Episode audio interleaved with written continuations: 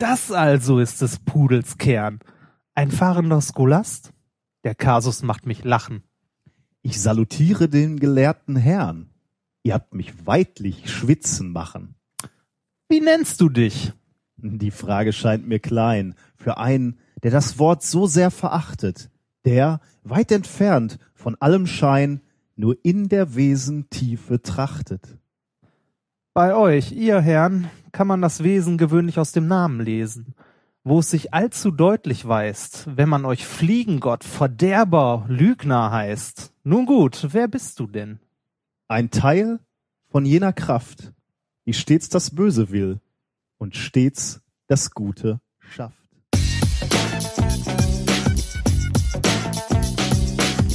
If, if, you, if you base medicine on, on science, you cure you base the design of planes on science, they fly. Um, if you base the design of rockets on science, they reach the moon. It works. Bitches. Methodisch inkorrekt Folge 21, direkt vom Olymp der Wissenschaften. Mit mir heute wieder meine persönliche Goldmedaille Reinhard Remford. Hallo. Und ich bin der Dopingtest aller Publikationen Nikolas Wörl. Glück auf. Ja. Glück auf. Die Olympiade ist zu Ende gegangen. Du hast davon gar das nichts.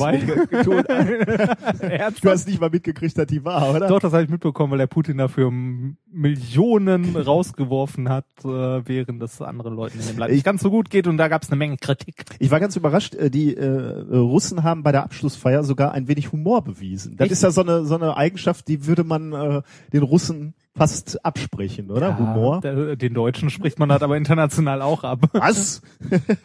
ja gut, stimmt. Humor ist Ja. jetzt nicht so unsere Stärke. Ne?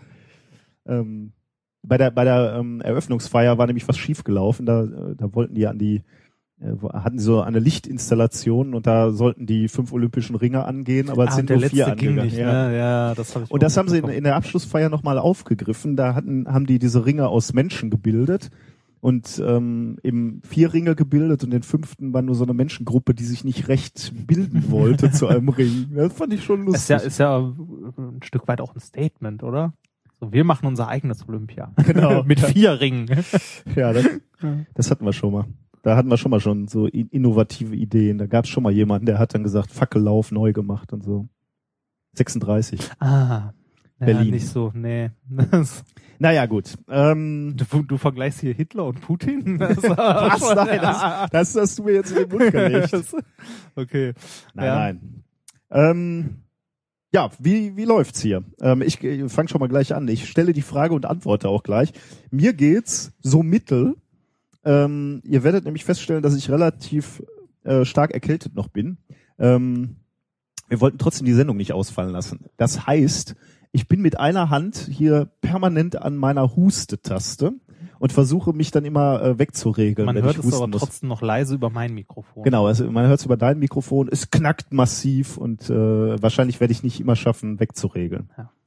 Ähm, Das, die Ursache für das Knacken haben wir übrigens immer noch nicht gefunden. Es taucht immer noch sporadisch mal hier und da auf, aber meistens nur sehr kurz. Eigentlich immer nur sehr kurz.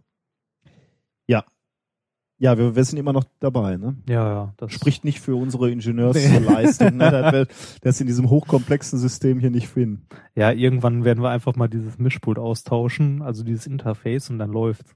Genau, flattert uns recht herzlich. ja. Siehst du, so direkt wollte ich es nicht sagen. Oder falls jemand von Behringer oder, oder wer auch immer äh, gute Mischpulte herstellt, äh, zuhört, ähm, wir werden auch äh, mit Sachspenden. genau genommen ist zufrieden. das ja ein Audio-Interface. Ja, genau. Ja. So. Okay, Also ich huste ganz stark. Wir wollten aber die Sendung trotzdem nicht ausfallen lassen. Deswegen ähm, ähm, versuchen wir es durchzuziehen. was denn bei dir so passiert in den letzten Tagen, abgesehen davon, dass du dich zu Tode hustest? Ähm, also hier im Institut ist unter anderem passiert, dass ein Paper, was ich eingereicht habe zu, zu unserem Graphen, wir Mhm. haben ja ein bisschen Graphen geforscht, wurde abgelehnt. Ja, das spricht noch mehr für unsere Qualifikation.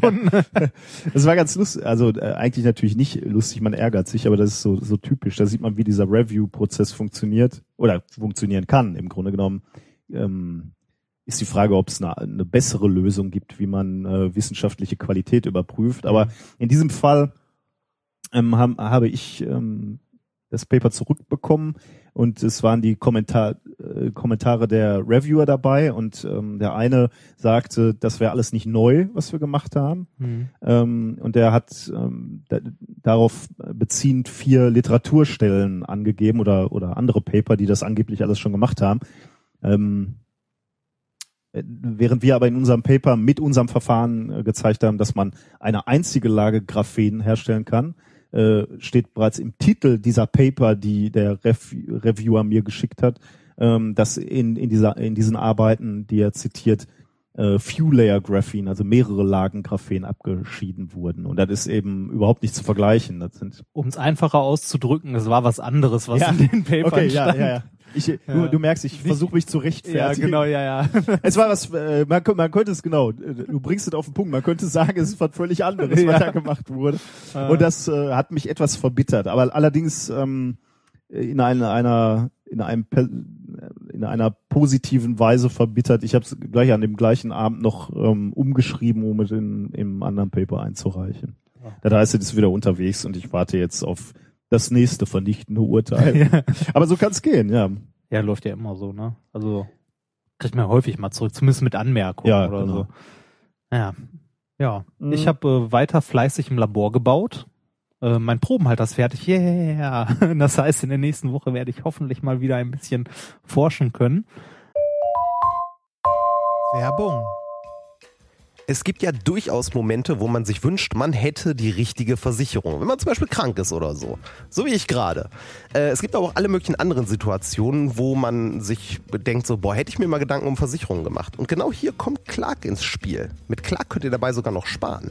Als dein Versicherungsmakler überprüft Clark regelmäßig, ob du alle Versicherungen hast, die du brauchst und zeigt dir, wo du Geld sparen kannst oder wo du noch mehr Leistung rausholen kannst. Damit Clark als dein Versicherungsmakler auftreten kann, das heißt zum Beispiel Verträge für dich kündigen und neue abschließen, erteilst du Clark bei der Registrierung ein Maklermandat. Das heißt aber gleichzeitig, dass dieses Mandat von deinem, deiner alten Maklerin an Clark übergeht. Das ist nichts, was sich Clark ausgedacht hat, sondern ganz normale Praxis in der Versicherungsbranche. Du kannst deine Vollmacht zum Maklermandat aber natürlich jederzeit kostenfrei widerrufen. Außerdem hast du mit der Clark-App alle deine Versicherungen im Überblick und kannst sie von überall aus digital managen. Und wenn du mal auf der Suche nach einer neuen Versicherung bist, durchforstet Clark mit Hilfe modernster Technologien tausende Tarife, um genau den zu finden, der am besten zu dir und deinem Lifestyle passt. Und wenn wir schon beim Thema Sparen sind, die Jungs und Mädels von Clark lassen auch noch einen 30 Euro Shopping-Gutschein springen. Alles, was du dafür tun musst, ist dir die Clark-App runterladen, zwei deiner bestehenden Versicherungen hochladen und mit dem Code methodisch34 alles groß geschrieben, methodisch 34, bekommst du einen 30 Euro Shopping-Gutschein für Brands wie Ikea, Zalando oder Apple. Die Teilnahmebedingungen und alle weiteren Infos findet ihr wie immer in den Shownotes. Werbung Ende. Ähm, und äh, apropos Forschen, ähm, ich war beim Hörertreffen. Was hat das mit Forschen zu tun? Nichts. Aber du hast noch irgendwas geforscht. Nee, ne? äh, du kannst ja- Ja, ich erzähle erst mal kurz vom Hörertreffen. Ich war am Freitag beim, äh, rein zufällig auch ehrlich gesagt, ich hätte es äh, sonst komplett verballert. Äh, es gab ein Hörertreffen mit dem Herrn Prittloff in, ähm, in Essen. Der war nämlich äh, zufällig in der Gegend und hat zum Hörertreffen im Unperfekthaus geladen und da war ich da. War lustig, äh, also war ganz nett, äh, waren so, weiß ich nicht, 25 Leute da und es waren tatsächlich ein, zwei Hörer von uns da, was ich sehr geil fand. Ähm, ja, insgesamt äh, viel gehört über äh, Podcast-Technik und so und äh, generell mal von anderen Leuten ein bisschen was gehört, die auch Podcasts machen. Und ein paar Hörer natürlich auch, war insgesamt sehr schön. Äh, das war im, Impe äh, u- u- u- Im- im Imperfekthaus, genau. Im Unperfekthaus. genau, im. Unperfekthaus. Das ist eine super Sache, das Unperfekthaus in Essen. Kannst du dazu ein, zwei Worte sagen, wie das Unperfekthaus funktioniert? Unperfekt. Ähm, Was habe ich gesagt? Habe ich schon wieder imperfekt gesagt? Nein, aber es funktioniert unperfekt. Ähm, Achso, achso, okay, ich habe den Gag. Ja, der Wortwitz des Abends. Ähm, nee, äh, das äh, ist im Grunde so eine Einrichtung von, äh, wo die irgendjemand irgendwann mal von einem Menschen ins Leben gerufen wird, auch äh, stark bezuschusst und so. Ähm, als Benutzer, man geht da im Großen und Ganzen hin, zahlt seinen Eintritt und hat sämtliche alkoholfreien Getränke frei und zwar für, für ich glaube, acht Euro für sechs Stunden oder so. Da kann man sich, gerade für solche Treffen finde ich, ist das super, weil in der Kneipe ist man auch immer nach zwei Bier ein paar Euro los, da kann man sich besser da treffen und Aber Im Prinzip ist, sie haben, haben unheimlich viele Räume. genau, offen, ähm, offene Räume, man kann die Räume auch mieten, es gibt da auch kleine Werkstätten und so weiter. Ähm, Das es- heißt, Künstler können sich für eine gewisse Zeit Genau. so eine. man kann da sogar wohnen. Es gibt so eine WG, die man mieten kann, wo einem dann sogar der Kühlschrank gefüllt wird. oh, Ja, aber das kostet dann ein bisschen mehr als ja, ja 8 das Euro kostet ein bisschen mehr. ne? Das ist dann auch eher so für Businessmenschen, glaube ich, gedacht. Weiß ich aber nicht. Echt? Äh, weil der, der, der ganze Umfeld da ist da so ein bisschen alternativ. Ja, ja. Wobei wir hatten mal hier von unserer ähm, von unserer Nanotechnologie-Initiative an der Universität hatten wir da mal ein äh, Jahrestreffen. Ja, Das mit, hier mit äh, Poster. Präsentation, so, ne? ja. ja. das war schon sehr, Stimmt. sehr lustig, Ja. weil das irgendwie ähm, komisch war, sagen wir mal, mit den ganzen Professoren plötzlich in so einem Alternativ, also diese, dieses Alternativgebäude ähm, erinnert mich halt immer noch sehr an äh, an meine Musikerzeit, wo man so äh, in solchen Schuppen halt irgendwie Musik gemacht Ja, hat. da, da liegen auch äh, überall Instrumente rum, also Gitarren oder so, und da mit so einem fetten Aufkleber drauf, benutze mich und mach Musik oder so. Ich bin dann immer etwas irritiert, wenn äh, in so einem Gebäude, wo mein wo mein Gehirn signalisiert, ähm, Bier besorgen und äh, chillen, wenn dann auf einmal äh, einer meiner Professoren um die Ecke kommt und Ja. man sich äh, passiert ja nicht so verhältnismäßig seriös geben muss. mehr oder weniger. Mehr oder weniger. Ja, war auf jeden Fall ganz nett am Freitag. Wenn äh, bei euch mal irgendwo ein Hörertreffen äh, in der Nähe ist, kann ich euch nur empfehlen, geht hin, ist interessant. Hast du denn gelernt, wie wir mal irgendwann ein Hörertreffen durchführen müssen? Ja, auch Können. da. Da und ich würde sagen auch ab ins Unperfekthaus und wenn wir genug Leute zusammenkriegen, die sich das antun möchten, uns beide live zu erleben, einen Abend lang, äh, kann man das Wahrscheinlich- gerne mal machen. Ein- Einmal kommen die Leute, jetzt wollen wir die Spieler auch mal sehen. Aber ich glaube, so viele würden wir nicht zusammenkriegen, die Nee, da ja nicht. anreisen würden für. So, Genau. weiter. Äh, hast du äh, am Samstag meine großartige äh, Vor Internetforschung mitbekommen? Ich habe, get ich habe get- getweetet äh, die, die Resultate. Ich habe ähm, mich gefragt, wenn man, ähm, du, du kennst ja den Ausspruch LOL, ne? Lol. LOL. Genau. Was heißt das? Ähm, äh, laughing out loud oder Würde so? ich sagen, ja. Ja. Ähm, wenn man das googelt, ne, dann bekommst du irgendwie so 300 Millionen Hits. So ähnlich wie YOLO, oder? Ja, wahrscheinlich. Ja. Ich weiß nicht, wie viel. Das, das habe ich nicht nachgeprüft. Aber es gibt ja die Tendenz beim LOL, weil mir wahnsinnig auf die Nerven geht, ähm, deine Erregung quasi, deine LOL-Erregung, äh, dadurch äh, Ausdruck zu verleihen, dass du mehr O's benutzt. Ja. Ist jetzt schon mal im Netz aufgefallen. Ja, Man kann also auch. L-O-O-O-L Ja, schreiben. Was ja irgendwie jetzt rein ähm, von, von der Wortherkunft nicht viel Sinn macht. Äh, Laughing out, out, Out, out, loud macht ja nicht Ja. viel Sinn, ne? Ja. kann man sagen. Ähm, Aber dennoch es, aber es ist so schön optisch zu sehen, dass sich da jemand enorm besonders, freut. Ja, besonders genau. freut, ja.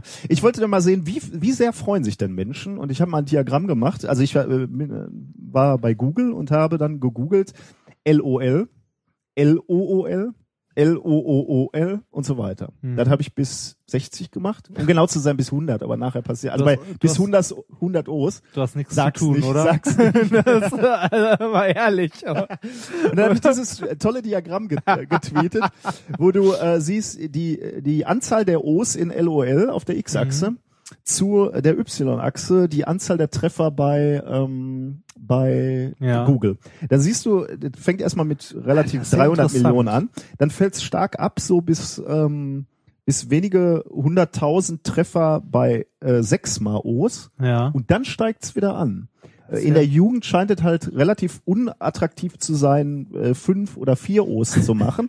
Aber es ist sehr attraktiv, ähm, sieben zu nehmen. Sieben O's. Sieben, acht, neun, zehn ist wieder relativ äh, beliebt. Dann, Dann fällt's wieder exponentiell ab. ja. So wie man es erwarten Ja, würde. Ne? das- Leute haben nur begrenzt Zeit und, und wer, wer macht schon 20 oder 30 O's? Aber das, genau das sieht man auf diesem Diagramm auch. 20 und 30, also ganze, ähm, ganze Ganze Zahlen, also so ganze Also so- Zehner. Zehner, genau. Die haben eine starke Häufung. Hm. Also du, du siehst, der, der ganze, der, die ganze Kurve fällt unheimlich schön exponentiell ab. Außer bei 20 und 30 und so bei 40 äh, siehst du dann nochmal so Huckelchen. Ähm, das gibt also offensichtlich Leute, die sitzen vorm Rechner und zählen wirklich ab 20. Na, hast du mal den Finger einfach nur aufs Ohr ge gelegt und geguckt, wie schnell? ja, meinst du, das ist 20? genau eine Sekunde oder? Also ja, irgendwie sowas. So, Nee. so, so einen typischen. Aber dann würdest du irgendwie so eine, so eine Normalverteilung um 20 sehen oder eine Normalverteilung um 30. Aber was du hier siehst, ist wirklich, das ist eine, diesen exponentiellen Abfall und du hast einen einzigen Wert, der Vielleicht rausreißt. hat Google auch nur Scheiße gesucht. Du glaubst doch nicht, dass sich die Leute wirklich da hinsetzen? Doch. Eins, zwei, drei, vier, fünf, Seit ich sechs, diese sieben, Forschung acht, hier neun, gemacht zehn. habe. Eins, zwei, Doch. drei. Das glaube ich nicht. Nein, Doch, das glaube ich nicht. ich glaube das. Ich glaube 42 übrigens auch eine Zahl, die häufig vorkommt. Ich glaube, Ich glaube das nicht. Ich glaube, das ist eher so ein typischer, äh, du legst den für eine gewisse Zeit halt drauf. dann würdest du eine Normalverteilung sehen, glaube ich. Ich glaube, ich glaube, es gibt so eine Zeit, die halt so eine Vorzugszeit. Wenn du 20 hast. Da, das habe ich mir mich übrigens gefragt. Ähm, ich habe mal weitergemacht bis 100. Ne? Ja. Äh, wer gibt 100 O's? Da habe ich dann, da war ich mir ziemlich sicher, die Leute sind auf der Tastatur eingeschlafen. Okay, ja, Ja, interessant, womit du so deine Zeit verbringst. Also, ja, ich habe auch Unglaub äh, oder ich habe auch Kopfschütteln geerntet bisher. Also noch noch viel Ja, find- Anerkennung habe ich dafür noch nicht. meinst du, das reicht für irgendein Paper? Ja, vielleicht noch nicht. Äh, nicht Das dieser- alleine. Das alleine vielleicht nicht, aber wenn ich es noch ausweiten Aber kann. zu, zu also Sprachanalyse, damit kriegst du bestimmt eins hin. Musst Ja, nur noch, noch ein bisschen mehr. also muss, muss, müsste halt so, so ein bisschen Jugend. Äh, Hier Leadspeak gibt's auch. Man, man könnte halt auch mal gucken, wie, wie reagieren, also wie, wie ist das persönliche Empfinden, wenn Jugendliche sowas sehen? Bei sechs O's, sieben O's, ob die dann sagen, oh, bei sieben, dann, da war ja aber wirklich sehr, ähm, Es, es, es gibt's ja, es ja auch, wenn Leute Ausrufezeichen irgendwo hintersetzen, dass irgendwann da fünf Ausrufezeichen stehen, dann nur noch, äh, dann noch drei Einsen oder so, Ja, weil sie halt ja. nicht mehr auf Shift, Ja. ne? Es gibt auch tatsächlich Leute, die Ausrufezeichen machen, dahinter dann schreiben eins, eins, eins, ja, eins. Das finde ich auch sehr schön. ja, das finde ich auch cool. ja, geht in eine ähnliche Richtung. Okay, ich, ich merke schon leise Kritik an meiner äh, Wochenendsforschung. Haben wir denn ordentliche Forschung heute? Haben wir ordentliche Themen mitgebracht? Ähm, ja, haben wir. Mein, äh, also jeder zwei, ne? Äh, Wie immer fängst du ja eigentlich an. ja, aber ich musste gerade husten. Ja, super. Erst erstmal gibt's, äh, ach so, ja, genau. Du, du, Also mein, mein erstes Thema äh, lautet, darf es ein bisschen mehr Elektron sein? Oh, cool, dass ich das doch nicht genommen. Ich habe gar nicht gelesen, was du für Themen hattest und hätte das fast genommen. Sehr schön. Ähm, mein Thema heißt, Dabei hast du es ja so einfach, ne? Warum? Ja, weil du deine Themen erst Sonntag äh, spät abends Das vorbereitest. nennst du einfach? Weißt du, was das für ein Druck ist? aber da könntest du doch schon, äh, da, du könntest ja mit einem Blick sehen. Ich habe ja dann die ganze Vol Sendung schon vorbereitet. Du könntest ja, mit einem Blick sehen. Okay, Mhm. darf es ein bisschen mehr Elektron sein? Mein erstes Thema. Thema zwei Zelle GTI. Das klingt Ja. vielversprechend. Drittes Thema von mir, Laserfusion. Äh, und äh, Thema Nummer vier ist pff, Sachen gibt's. Das äh, klingt auch spannend, ja. Ja. Vor allem so viel sagen, ne? Was ist der Tee der Woche? Ähm, der Tee der Woche äh, ist bei mir Teefix von Teekanne. Ich habe gar nicht geguckt, weil ich ich habe ich trinke einen Früchtetee. Ähm, Messma Messma Waldbeere. Zieht seit acht Minuten. Ja. Ich glaube, ich habe zu wenig. Ich habe meinen schwarzen Tee schön drei Minuten ziehen lassen, war super. Ihr seht also, Wir ähm, sind krank. wir, wir versuchen uns für euch hier auf den auf den Beinen zu halten. Ja. Morgen geht's wieder ab ins Bett. Nee, wahrscheinlich nicht. Ähm, wir haben eine Zuschauerfrage bekommen. Ich, Wir haben mehrere, glaube Mehr- ich. Sogar. ja, das stimmt, Äh, ja. Wir haben nur nicht, wir haben nur die Hälfte davon verballert. Also ich habe zumindest eine verballert. Ich habe auch eine. Frage verballert. Ähm, meinst du das mit Verballern äh, vorbereitet oder? Ähm, Nee, äh, ver Unterschlagen. ver verballert heißt äh, erst am Schluss gesehen, dass da noch was war. so, okay. Nee, ich habe äh, eine eine Frage mir zu Herzen genommen. Allerdings Ah. hat der gute äh, Fragenschreiber ähm, auch einen einen Interessenpunkt von mir getroffen, nämlich die Olympischen Spiele. Äh, Ich möchte vorher noch kurz eine Sache zwischenwerfen. Wir hatten gestern noch eine Frage über Facebook bekommen, die habe ich sogar, äh, was Facebook? Doch, ich glaube Facebook, äh, kurz beantwortet. Und zwar ging es um äh, das Lasagne-Experiment. Hm. Du erinnerst dich? Ja, da haben wir ja mehrere Wochen unseres Ja. Lebens reingesteckt. Den Initiator habe ich übrigens auch beim ähm, Dings hier. Na, Egal. Ähm, Entschuldige. ähm, was wollte ich jetzt eigentlich sagen? Ach genau, eine Hörerfrage. Äh, und zwar äh, ging es um Pizza kaufen. Ähm, und zwar kann man, wenn man bei Joey's oder einer anderen Pizzeria Pizza bestellt, kann man sich aussuchen, ob die geschnitten werden soll oder nicht, mit Hm. dem Vermerk, dass geschnittene Pizza schneller kalt wird. Mit dem Vermerk, dass geschnittene Pizza schneller kalt wird. Das schreit ja schon fast nach einem neuen Experiment. Ne? Das ist Aber- nicht im Leben nicht nachweisbar. Nee, oder? das glaube ich nämlich auch nicht. Also äh, natürlich grundsätzlich würde man sagen, je mehr Oberfläche, Richtig. desto schneller kühlt eine Pizza aus, aber die, Richtig. wird, die liegt Das- ja immer noch zusammengesuppt weil, in der richtig, Mitte. genau das hat unser Hörer auch gesagt. Und ich habe ihm auch geschrieben, ich glaube auch nicht, dass sich diese äh, Erhöhung der Fläche, also die Schnittkanten, ähm, das ist so gering, das äh, macht sich nicht bemerkbar bei der Temperatur. Ja. Also ich meine, Also ich glaube, das liegt eher daran, dass bei Joyce oder einer anderen Pizzeria die Pizza vorm Schneiden noch lange zwei Minuten. genau, ja, bis der bis der Schneideberechtigte kommt, um die zu schneiden. Also ähm, daran wird es wohl eher liegen, dass sie da äh, Der- kälter wird, aber ansonsten nicht. Also deshalb habe ich diese Frage auch kurz schnell nebenbei beantwortet. Ich hoffe, dass es genug äh, Antwort war und dass das auch stimmt. Wenn jemand anderes experimentell herausgefunden hat, probieren wir das auch nochmal aus. Der Schneideberechtigte ist ja auch gut. Ob, ob der sel selber, ein, ob der nur dafür bezahlt wird bei Joey's? Fürs Schneiden? Schneiden? Nee, ne? Also nicht. Ich habe ja heute auch eine gewisse Schneideberechtigung, weil ich meinen Husten hier wegschneide. Ach komm. Das, was war dein Thema? Machen wir mal weiter. Da. Ähm, ja, der, der ähm, Hörer, ich äh, Ja. notiere mir gerade eine Zeit, deswegen, Frage. Ähm, genau, andere der, Frage. äh, der, der Hörer äh, Robbe, so hieß er, wurde es mir übermittelt von dir über Facebook. Ich bin ja nicht bei Echt? Facebook. Die kam auch über Facebook. Habe ich noch eine verballert? Ja. Vielleicht sollte man in diesem Zusammenhang sagen, wenn ihr seriöse Kontaktaufnahme mit uns sucht, besser nicht über das Medium, was äh, der Herr äh, Remford alleine Also- verwaltet. Versucht's mit Mail oder Twitter, da hänge ich dann auch noch drin und kann kann äh, aber ich muss ich muss auch dazu sagen, der Herr Remford macht's nicht absichtlich. Der ist einfach so verpeilt. Also nehmt's ihm nicht übel. Der ist so ein bisschen Bitte. unorganisiert. ich bin nicht unorganisiert.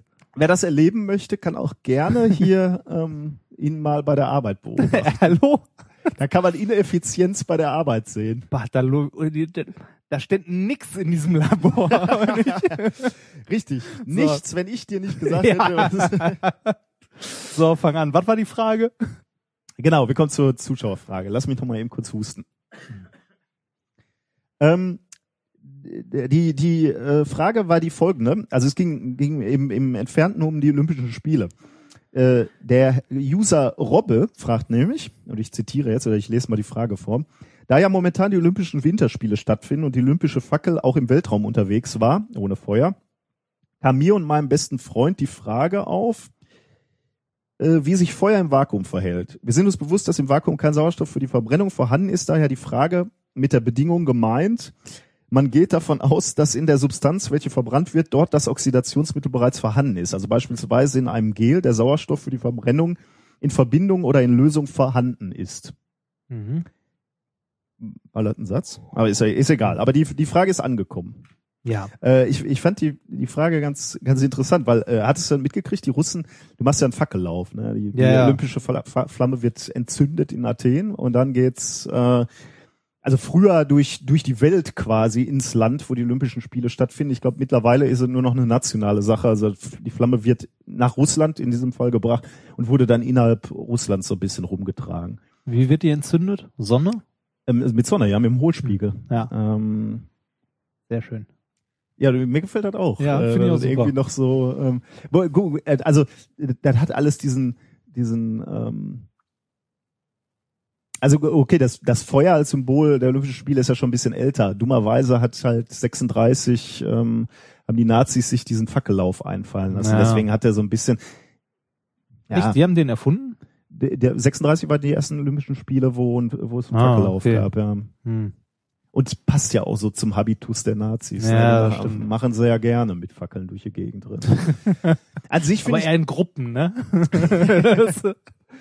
Ja. ich, äh, und eigentlich äh, finde ich das ganz schön, diese Flamme mal durch so ein Land zu tragen. Und die, die Russen haben es natürlich auch wieder gemacht und wie, es war abzusehen, dass sie auch wieder ein bisschen größere Sachen machen. Und ähm, eine, eine der Sachen war halt, ähm, die äh, in einer Raumkapsel mitzunehmen ähm, ins in in den Welt in, in, in, in die Umlaufbahn Mhm. quasi. Und wenn ich mich nicht täusche, haben die sogar einen äh, Weltraumspaziergang mit dieser Fackel gemacht. Echt? Meine Allerdings natürlich ohne ohne Flamme natürlich. Ähm, Mhm. Aber die Frage ist halt, wird es sowas geben? Könnte man sich ein Gel vorstellen, wo wo man ähm, ein Oxidant schon drin hat? Ähm, fand ich eigentlich eine ganz interessante Frage. Ich habe da mal ein bisschen gegoogelt, so recht nichts dazu gefunden. Hm. Wobei man sagen muss, warum. Also ich was, meine, ist, was ist denn mit so Fackeln, die unter Wasser brennen? ja, genau. Da kommen wir natürlich in die in die Richtung äh, Bengalos in die, in, oder so. in die Richtung, wo man hindenken muss. Ja. Hm. Also ich, ich hatte als erstes auch so gedacht, äh, du, du kennst ja bestimmt vom Fondue, gibt's ja diese Gels, diese Brennpasten, die man Ja. so drunter. Da habe ich gedacht, das wäre doch eigentlich eine ganz gute Idee, also da irgendwie einen Oxidant mit reinzubringen, damit das selbst brennend ist quasi. Aber ich glaube, der Markt ist relativ gering. Ja, kleine das- Fo- Fondue im Weltall, Ja. weiß ich nicht. Also vor allem, wir reden ja von, Wenn er so ein Raucher, also ich meine, müssen die zum Rauchen nicht auch raus bei der ISS? dann wäre es natürlich Ja. schon wieder, genau. Da, da, ja, vielleicht, Ja. vielleicht sollten wir uns Ja, genau. selbstständig machen.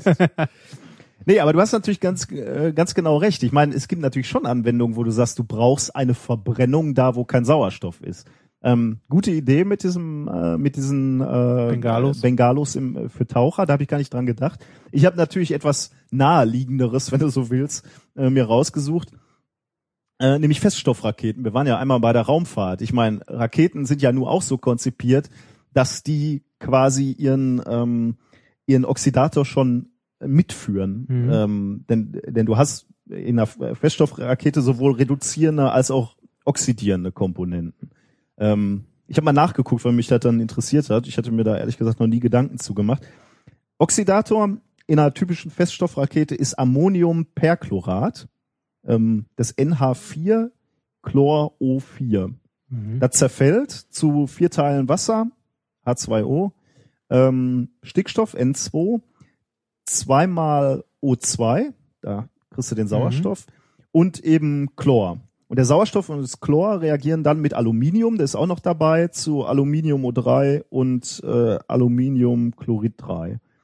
Ähm, dabei wird nochmal Energie frei. Ähm, bei so einer äh, typischen Feststoffrakete hast du dann so 30 Prozent Aluminium dabei. Das war mir gar nicht so, äh, so nee, mir auch bewusst. nicht. Aber das Zeug ähm, verbrennst du dann. Du hast natürlich genau den, den wunden Punkt gerade schon gesagt. Das ist natürlich nicht so, was man sich so als äh, romantisches Feuerchen vorstellen würde, Mhm.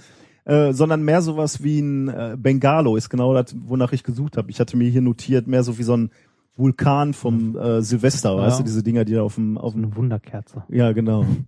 ähm, aber da gibt so so könnte man das natürlich machen. Ne? So hätten die Russen das machen können, da so eine kleine so ein Bengalo abfeuern. Ja. Wobei da der, vermutlich der Aufwand relativ. Ja, und ich glaube, Feuer ist generell auf so Raumstationen und so Nicht nicht, so so gern gesehen. Das ist schön, dass du das sagst, ist weil so. ich habe zu dem Zusammenhang dann nochmal äh, nachgeguckt. Ähm, hast du mal Videos gesehen, wie eine Flamme brennt im, im, in der Schwerelosigkeit? Erstmal natürlich nicht im, äh, weil wir müssen ja hier unterscheiden.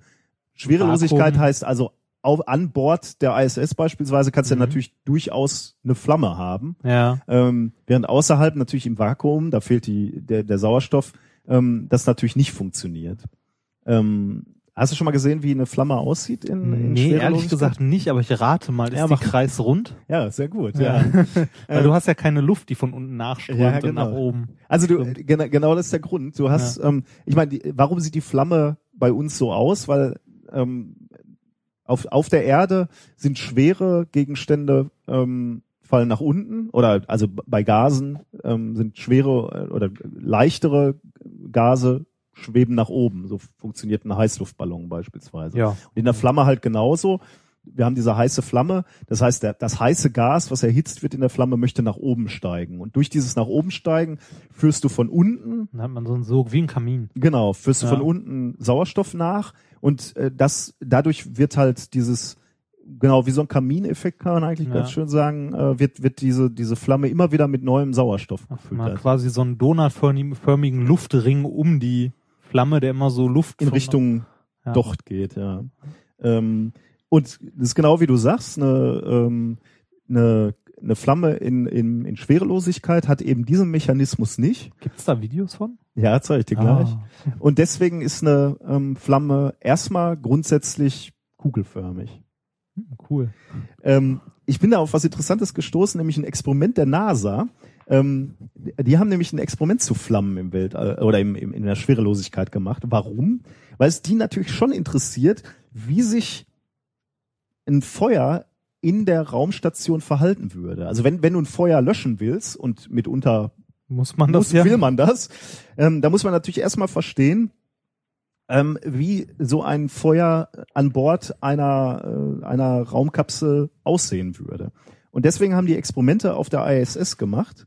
Ähm, die haben kleine Tropfen Heptan oder Methanol, also so Alkohole, verbrannt.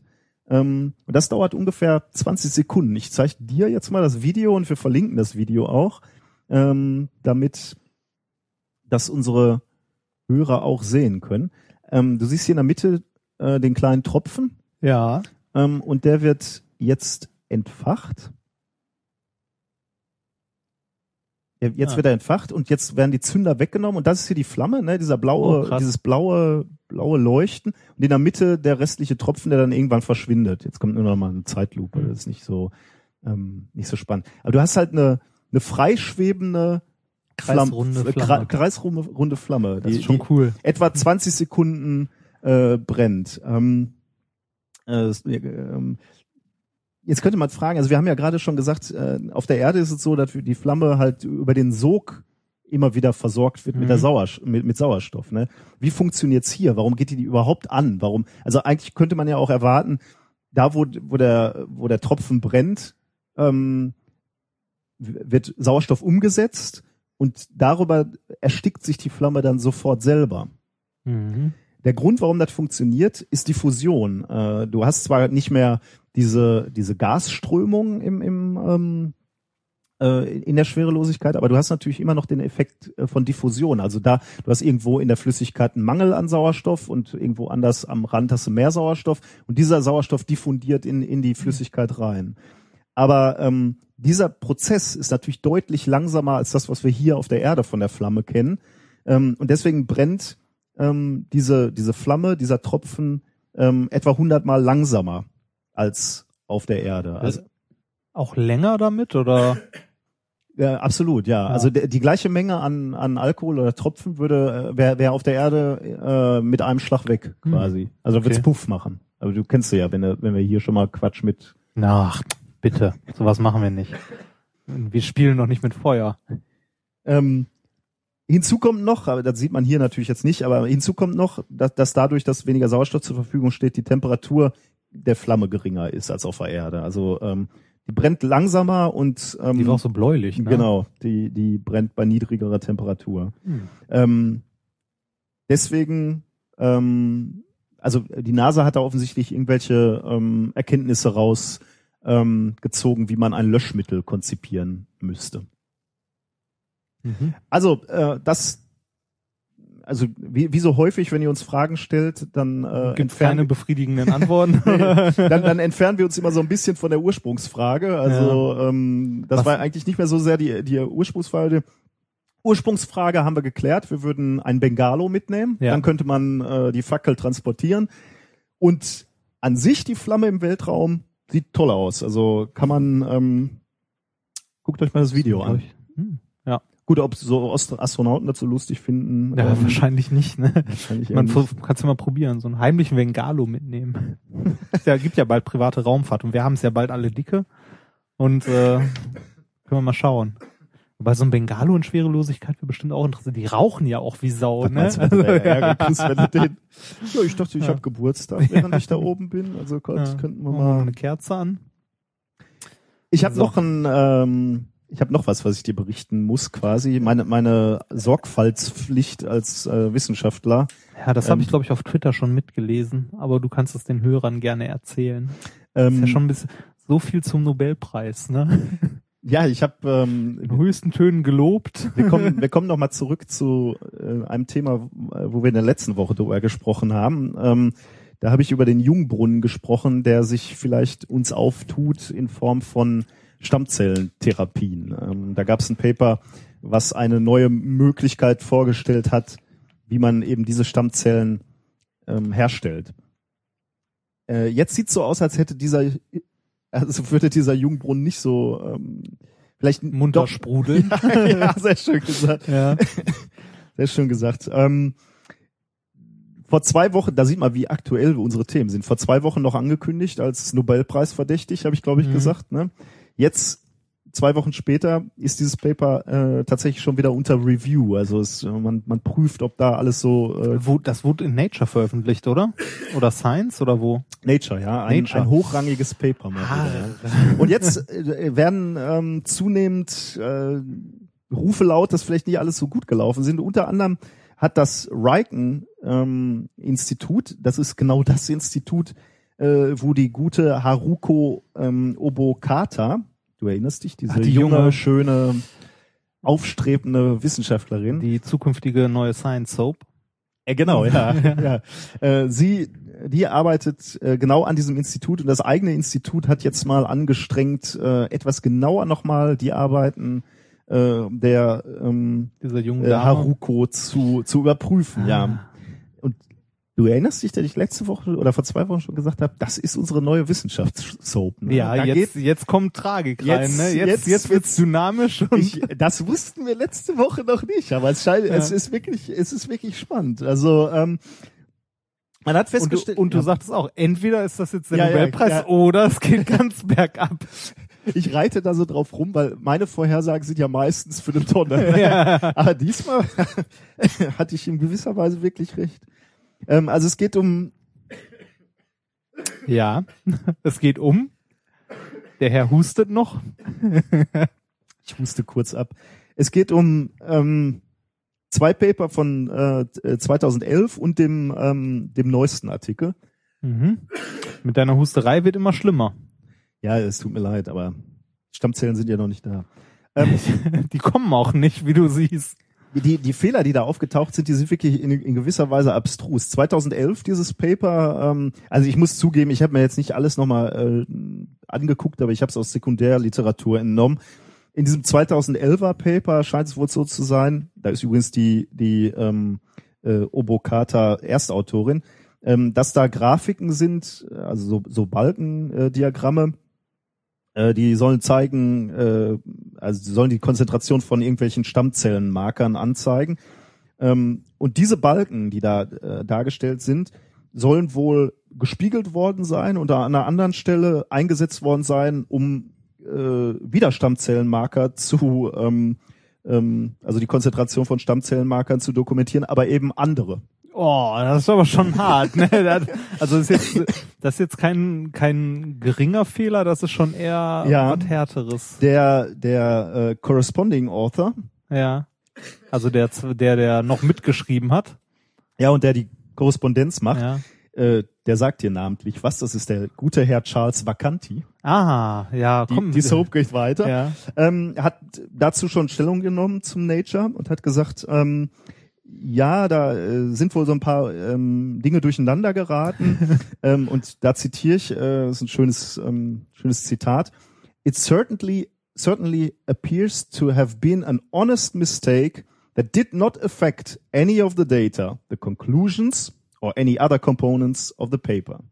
Was? Also, ähm, m- warte mal. ist der, der sagt jetzt, ja, komm, ist ehrlich, ist ein Fehler, ihr habt recht, aber die Daten, die stimmen trotzdem alle und die Schlüsse daraus. Ja, er sagt im Wesentlichen, äh, ja, da ist uns was durcheinander geraten, aber äh, kann ja mal passieren. also, ähm, die, die beiden äh, aktuellsten Veröffentlichungen, die, die waren äh, jeweils in Nature. Äh, da ist auch die Frau Obokata Erstautorin, äh, betreffen auch Grafiken. Im ersten Paper ähm, scheint ein Abschnitt ähm, der Genomanalyse ähm, irgendwie in die erste Abbildung hineinkopiert worden zu sein. Ähm, in der zweiten Veröffentlichung, das finde ich auch gut, sind ähm, ähneln sich die Abbildungen zweier Plazentas verdächtig. Also äh, obwohl sie aus unterschiedlichen Experimenten stammen. Also da, du siehst zwei Ja. Plazenta, aber gerade-. Warte mal, was? Plazenta, dann Plazentae? Jedenfalls sehen die beide gleich aus. Ähm, das ist auch übrigens gut. Äh, also da, da sind zwei Plazen Plazentas äh, gleich, sagen wir. Äh, da gibt's einen Co-Autor, ähm, der äh, wurde gefragt oder der der wurde ge gefragt, wie, wie es dazu kommen äh, konnte und der sagt, ja, ähm, kö- könnte sein, dass die identisch sind, diese Plazentas. Ähm, ist vermutlich einfach eine Verwechslung. Äh, der hat nämlich damals noch beim Reiken-Institut auch gearbeitet, aber als dieses Paper geschrieben wurde, hat er das Reiken-Institut gerade verlassen und deswegen hat er über 100 Bilder an die gute Frau Obokata geschickt. Ähm, und da kann vielleicht was durcheinander Boah, gekommen Das sein. kann man doch nicht machen, oder? Also ich frage mich da ganz Und ehrlich, dann bei ne? Nature-Veröffentlichungen. also ne? drei, die letzten drei hochklassigen Veröffentlichungen, ne? Und in und alle drei stinken. ja, In, in allen drei ist ja aus Versehen. Ich mein, du reichst doch nicht bei Nature ein und schmierst das hin, oder? Ja, vor, vor- ja, vor allem, also mal ganz ehrlich, ich meine, dass einem im Text mal, weiß ich nicht, irgendwie, dass du mal sowas hinschreibst wie äh, äh, you can see in Figure 2 und du meinst eigentlich drei oder so, ne? Also, dass mal irgendwie ein paar Abbildungen durcheinander bringst, ja, okay, kann mal passieren. Aber dass du wirklich falsche Bilder in das schon Paper hart, ne? packst, gerade Bilder finde ich richtig hart. Also Und- Bilder und Graphen. Im Text, wie gesagt, kann man sich ja mal vertippen oder so, aber Bilder Ja. und Graphen, das geht gar nicht. bei, wenn du wenn du ein Paper einreichst, wird eigentlich auch abgefragt, haben alle Co-Autoren Drauf ähm, geguckt. drauf geguckt, Ja. gelesen, mitgearbeitet, abgenickt. Also ist eigentlich wissenschaftlich Das geht gar äh, nicht. unter also. aller Sau. Ich meine, das ist als hättest würdest du am, am Wochenende als Student Samstag sehen, oh, ich muss am Montag eine Hausarbeit abgeben und dann Entschuldigung, Strong Language, wickst du das Ding noch eben äh, hin. Ja, das ist ja okay als Student. Ja, ne? ja. Das ist völlig okay. ja. Aber doch nicht, wenn du so eine Veröffentlichung Nee, nee. planst. Aber das zeigt äh, das äh, zeigt's mal ganz deutlich, dass eigentlich diese Klassifizierung, was eine hochkarätige Veröffentlichung ist oder was ein toll, also ein hochkarätiges Magazin ist oder eins mit einem Mhm. geringeren Impact Factor, dass das eigentlich für den Arsch ist. Ja, da, ich meine, man, man muss, äh, also ich, bei, ich, ich, mir liegt weit und fern äh, irgendwie äh, diese dieses System und, und die Ja, Journale natürlich. zu verteidigen. Aber man muss natürlich sagen, ein, ein, äh, ein Journal wie Nature oder Science, ne, für die gibt's halt, die, die müssen halt ganz, ganz vorne dabei sein. Die müssen früher Resultate haben. Ja. Ne? Die müssen die ersten sein, die sowas veröffentlichen und dann die Knaller. Ne? So ungefähr so wie ich letzte Woche oder vor zwei Wochen gesagt habe, ähm, Nobelpreis oder ähm, Ja. Verderben. Ne? Aber Sieg die- oder Blut am Schuh. Aber die, die, aber die haben auch einen Ruf zu verlieren. Ne? Also die sollten da oft doch passiert, mal ja. genauer hingucken. Also, also vor allem Bilder, die identisch ja, ja, das meine ich aussehen, ja. Ne? Bild, also Das muss ja fast ein Lektor sehen. ja, das ist Also um, um um den Bogen hier oder da, um das abzuschließen, was auch verdächtig ist, gut, da kann man drüber streiten, ob das verdächtig ist. Ähm, man hat natürlich versucht, die, die Resultate von Obokata und, und äh, et al. quasi nachzuvollziehen im Labor. Und man hat zehn renommierte Stammzellenforscher gefragt, ob die äh, das mal nachprüfen können, ob die auch diese Mhm. Ergebnisse kriegen. Von den zehn hat es keiner geschafft. ja, Wobei da kann es natürlich viele Möglichkeiten. kann- wir ja. wissen, wir wissen, wie viele Also ich habe schon so oft versucht, irg- also ich meine, das macht man am An das macht glaube ich jeder am Anfang seiner wissenschaftlichen Karriere versuchen aus irgendeinem Paper was zu reproduzieren und ähm, häufig steht es zwischen den Mhm. Zeilen oder wie genau es geht, steht im Paper eigentlich Ja, nicht drin. Ja. Und ähm, Das ist hier dann auch passiert. Also die äh, viele Forscher haben dann direkt bei den äh, Autoren angefragt, Mhm. nicht nur bei einem, sondern bei mehreren äh, der Autoren angefragt, ob man denn genauere Aufschlüsselung bekommen kann Ja, für das Prozedere. ja, genau. Also wie wie ist das abgelaufen? Äh, man hat keine Antwort bekommen.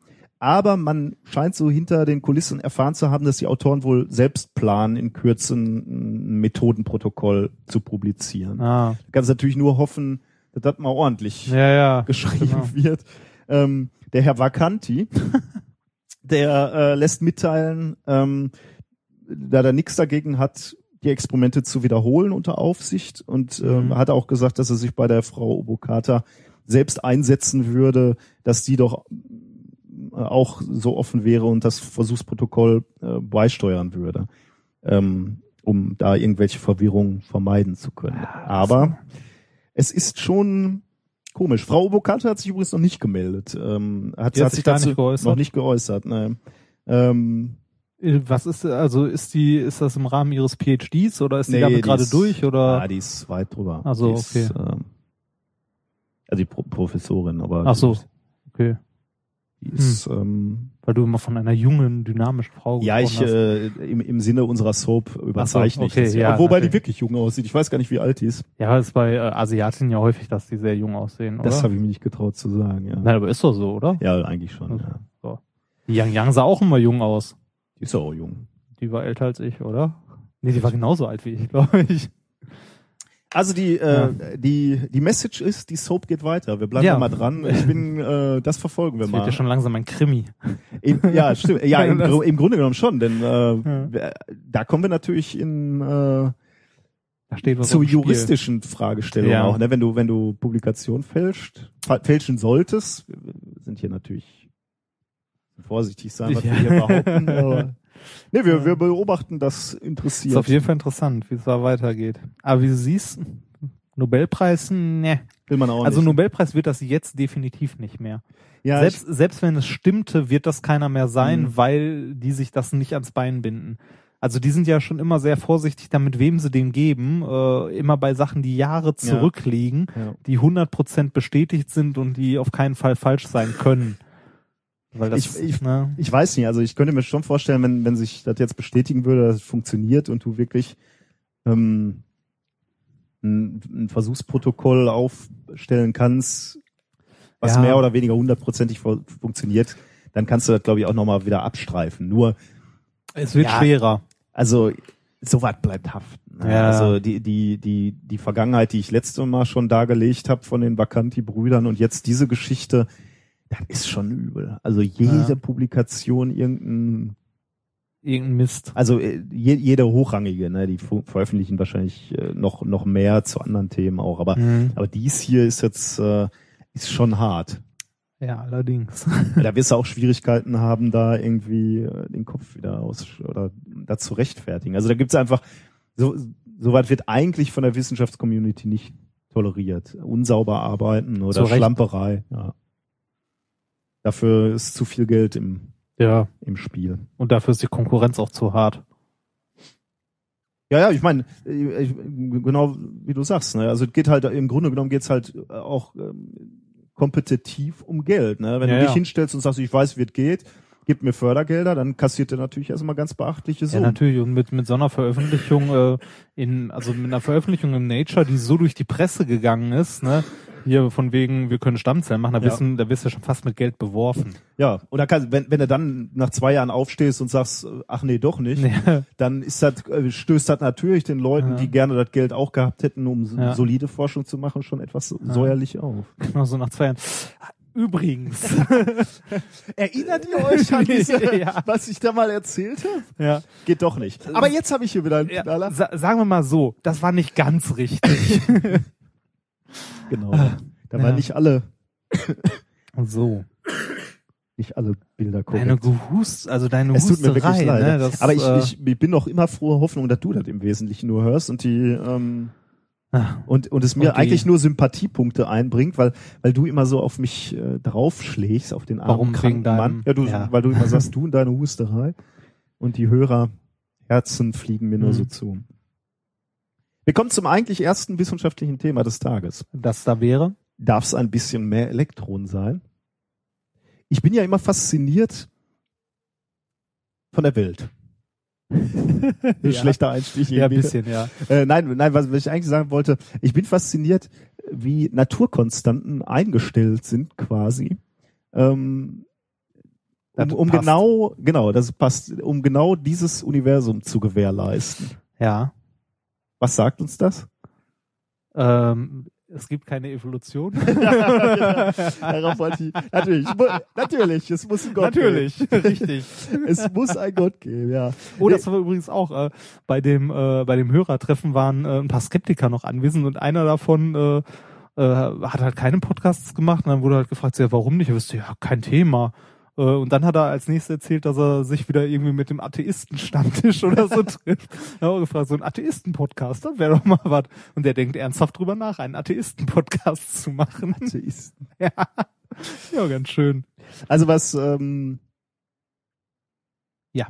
Also Entschuldige, ich hab tats dich gestört. tatsächlich philosophisch ist das natürlich eine, eine interessante Frage, ne? Man, äh, wenn man sagt, okay, da sind ja so viele kleine Schräubchen, an denen man drehen könnte. Ne? Ja. Ähm, die, die, also wenn, wenn du nur irgendeine von diesen Konstanten, die uns umgeben, ändern würdest, dann wird die Welt halt ganz anders aussehen, beziehungsweise uns könnte es gar nicht geben. Ja, aber die hängen auch alle irgendwie zusammen, ne? Also. Ich meine, gut, du, genau, du kannst die Frage auch um, umformulieren. Wenn irgendwas anders wäre, dann wären wir gar nicht da, um uns darüber Gedanken zuzumachen. Ja. Nur, nur weil es halt gerade so eingestellt ist, haben wir halt Glück gehabt. Ja. Ja. Gut, da kann man auch wieder eine Argumentation für den Kö- lieben Gott. Kö könnte aber auch andersrum laufen. Könnte auch sein, das weiß ich nicht, wenn die Ladung von einem Elektron, was weiß ich, ein bisschen größer wäre, dass wir alle lila wären und drei Füße hätten oder so. das, ne, äh, Sehr schön, äh, dass du das gerade ansprichst, weil das Gewicht des Elektrons ist genau so ein Wert, der Ja. äh, auch ein bisschen definiert, ich habe von der Ladung gesprochen. genau, ja, du hast von der Ladung gesprochen, Ja. aber Das wir bleiben Gewicht. beim Elektron, wir Also bleiben beim Gewicht, Masse des Elektrons. Ähm, Wäre die nämlich nur ein bisschen anders, bisschen leichter, bisschen schwerer, sehe die Welt völlig anders aus. Ähm, äh, das liegt daran, dass die Elektronenmasse in viele fundamentale Naturkonstanten eingeht. Mhm. Ähm, unter anderem äh, in die Feinstrukturkonstante. Ähm, die bestimmt Form und Eigenschaften von Atomen. Also wenn die, wenn die anders wären, gut, dann wären unsere Moleküle anders, dann könnten wir mitunter nicht zusammengebaut werden und Dann wäre die wär- Welt halt anders. der Ofen aus. Deswegen kann es eben nur so sein, dass es einen netten, lieben Gott gibt, der alles genau richtig eingestellt hat. ja. Nein, das natürlich ein nicht. bärtiger Mann im Himmel. Genau, natürlich. Ähm, die, die Frage ist, ähm, also wir, wir bleiben bei der Masse des Elektrons. Warum ist die ähm, genau so? Nee, das äh, kläre ich nicht. Die Frage grad ist, sagen, das kannst du erklären. ja, vielleicht nicht heute, vielleicht nächste. Machen Chapeau, Herr wir, machen wir vielleicht in zwei Wochen. Also es Ja. lohnt sich dran zu bleiben. Könnte Äh, ein bisschen mathelastiger werden, oder? Nein, äh, ich, ich wollte beim Gewicht des Elektrons äh, bleiben. Ähm, wie genau kennt man das Ge- Gewicht oder wie wiegt man überhaupt das Gewicht eines Elektrons? Ähm, Leute, die sich damit auskennen, sind die Physiker vom Max-Planck-Institut für Kernphysik in Heidelberg.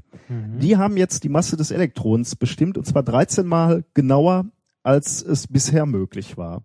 Äh, das kann man jetzt so hinnehmen, aber man muss sich vor Augen führen, dass das schon in gewisser Weise eine, eine Sensation ist. Normalerweise dauert es wirklich lange, um, um solche Naturkonstanten äh, besser und besser äh, messen zu können oder bestimmen zu können. Ähm, normalerweise dauert es 10, 20 Jahre, um so eine, so einen Wert, so eine, so eine, so eine Konstante oder so ein, also so ein, ja, Ja. sagen wir mal so ein Wert wie, wie die Masse de, des Elektrons, um eine Größenordnung ähm, genauer Zu zu, messen. Und die haben jetzt, äh, haben jetzt diese, diese, dieses, dieses Gewicht eben 13 mal präziser ähm, verbessert. Gibt es eine Möglichkeit, darüber das Kilogramm zu definieren? Stand da irgendwie sowas? Weißt du dabei? denn noch, wie das Kilogramm definiert ist im Moment? Ja, Wie denn? mit dem Urkilogramm, das in Paris liegt. Ja, Ja? immer noch. Achso, ja. ich dachte, da wäre mittlerweile mal was ordentliches. Nee, das ist immer, soweit ich weiß, immer noch das Urkilogramm. Und Ehrlich, immer noch? ja, immer noch. Das ist halt das Problem. Bist du da sicher oder behaupten wir jetzt hier sowas methodisch? Nee, ich bin mir, also ich fragwürdig. bin mir, sagen wir so, ich bin mir zu 90 Prozent sicher, dass es immer noch das Urkilogramm ist. Es gab da diverse Versuche hier mit dieser, äh, das Avogadro-Projekt hieß es, glaube ich, mit dieser Siliziumkugel Mhm. und so weiter. Aber äh, soweit ich weiß, dabei nichts irgendwie bis jetzt was rausgekommen, so richtig. Hm. Das ist schon, hm. Ja, ja, ich weiß jetzt nicht, ob ähm, Ich würde jetzt googeln, wenn mein Rechner hier stehen würde. ich weiß nicht, ob Aber- ähm, ob das Elektron so unbedingt äh, das Beste wäre, um ein Urkilogramm zu definieren, weil äh, so ein Elektron ist ja verhältnismäßig leicht. Vielleicht sollte man da lieber irgendwelche ähm, Ja, zumindest komm. schon mal mit, äh, mit Kohlenstoff starten. Ein Mol hat man auch so definiert, so viele Teilchen wie in 12 Gramm C12. Ja, aber drin. immerhin, immerhin äh, Moleküle, ne? Oder oder äh, Atome und nicht ähm, Elektronen. Da bist du ja Ja. noch mal ein paar Größenordnungen kleiner. Ja, mein Gott. Also der, ähm, kommen wir zurück zu hier der Messung der der ähm, Ja. äh, des Gewichtes eines Elektrons. Ähm, die, ich, ich fand ein Zitat sehr schön, ähm, was äh, vom Projektleiter ähm, dieser, dieser, dieser Forschungsarbeit stammt, äh, Sven Sturm. Ähm, der hat nämlich die Empfindlichkeit der Waage, die, also Waage in Anführungsstrichen, die sie hier gebaut haben, äh, so veranschaulicht, dass er sagt, ähm, Umgerechnet auf einen Airbus A380 können wir allein durch Wiegen feststellen, ob eine Mücke als blinder Passagier an Bord ist. Das gefällt mir sehr gut. Ja, das, ist, Das das kann man sich vorstellen, ne? Ja. Ähm, sie, die haben sich jetzt ein sehr, sehr interessantes Experiment ausgedacht. Grundsätzlich, wie funktioniert Wiegen? Ich meine, das hast du gerade schon sehr schön mit diesem Urkilogramm gesagt.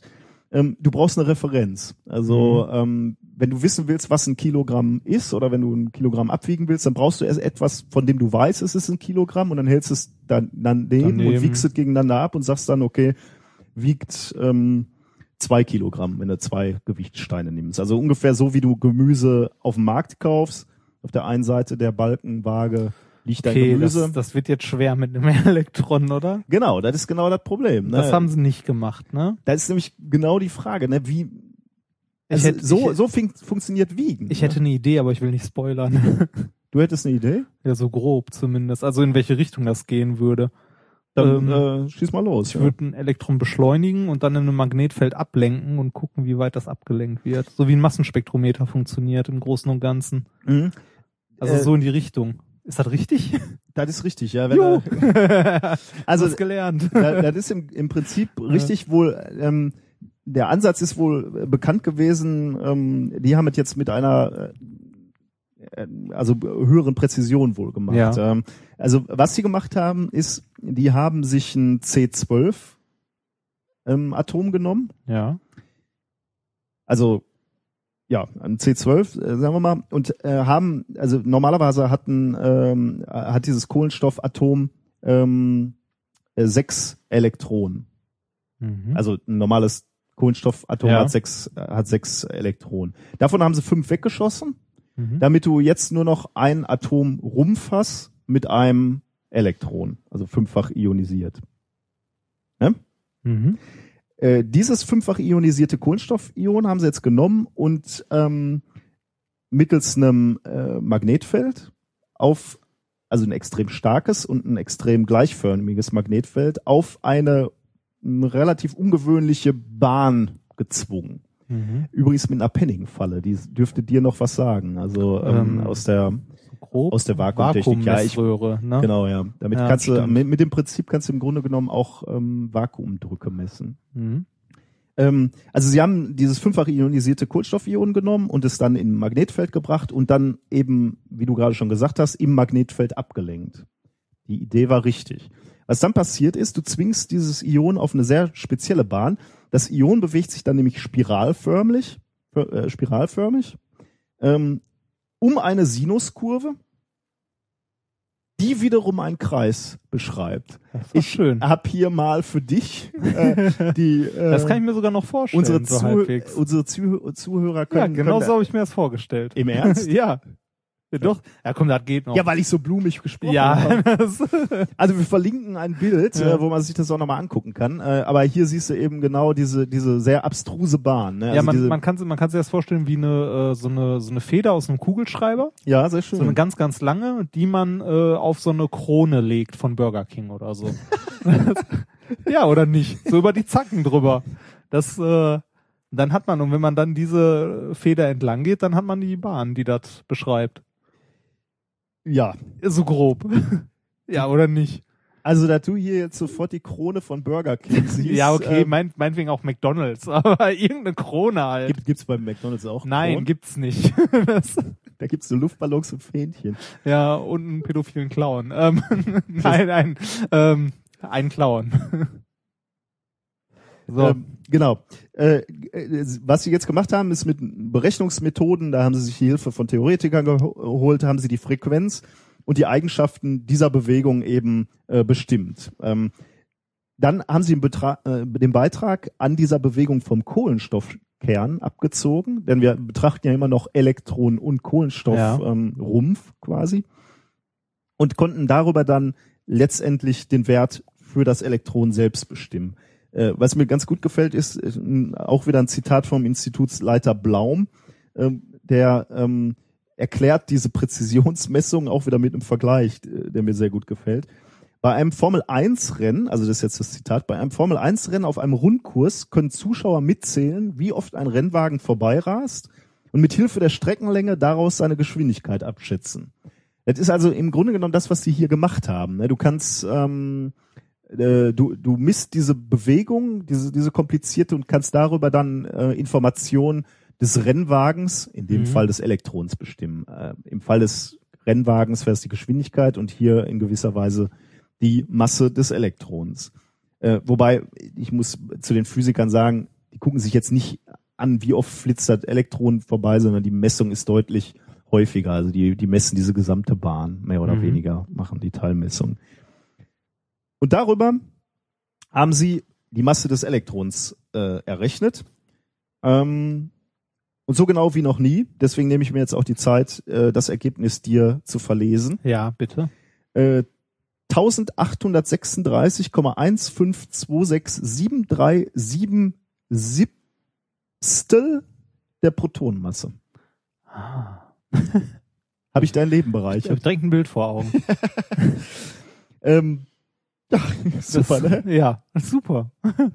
Also man könnte jetzt, komm, frag schon, wofür braucht man das? Ja, genau. Wozu, wofür zur Hölle ist das gut? Also ähm, die, die, ähm, Freut das die Theoretiker? das freut Theoretiker, äh, weil die Masse des Elektrons nicht unerheblich ist fürs Standardmodell, äh, Ah. Standardmodell, Standardmodell der Physik.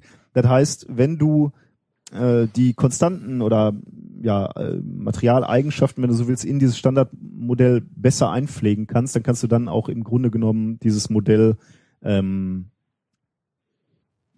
äh, verbessern. Hm.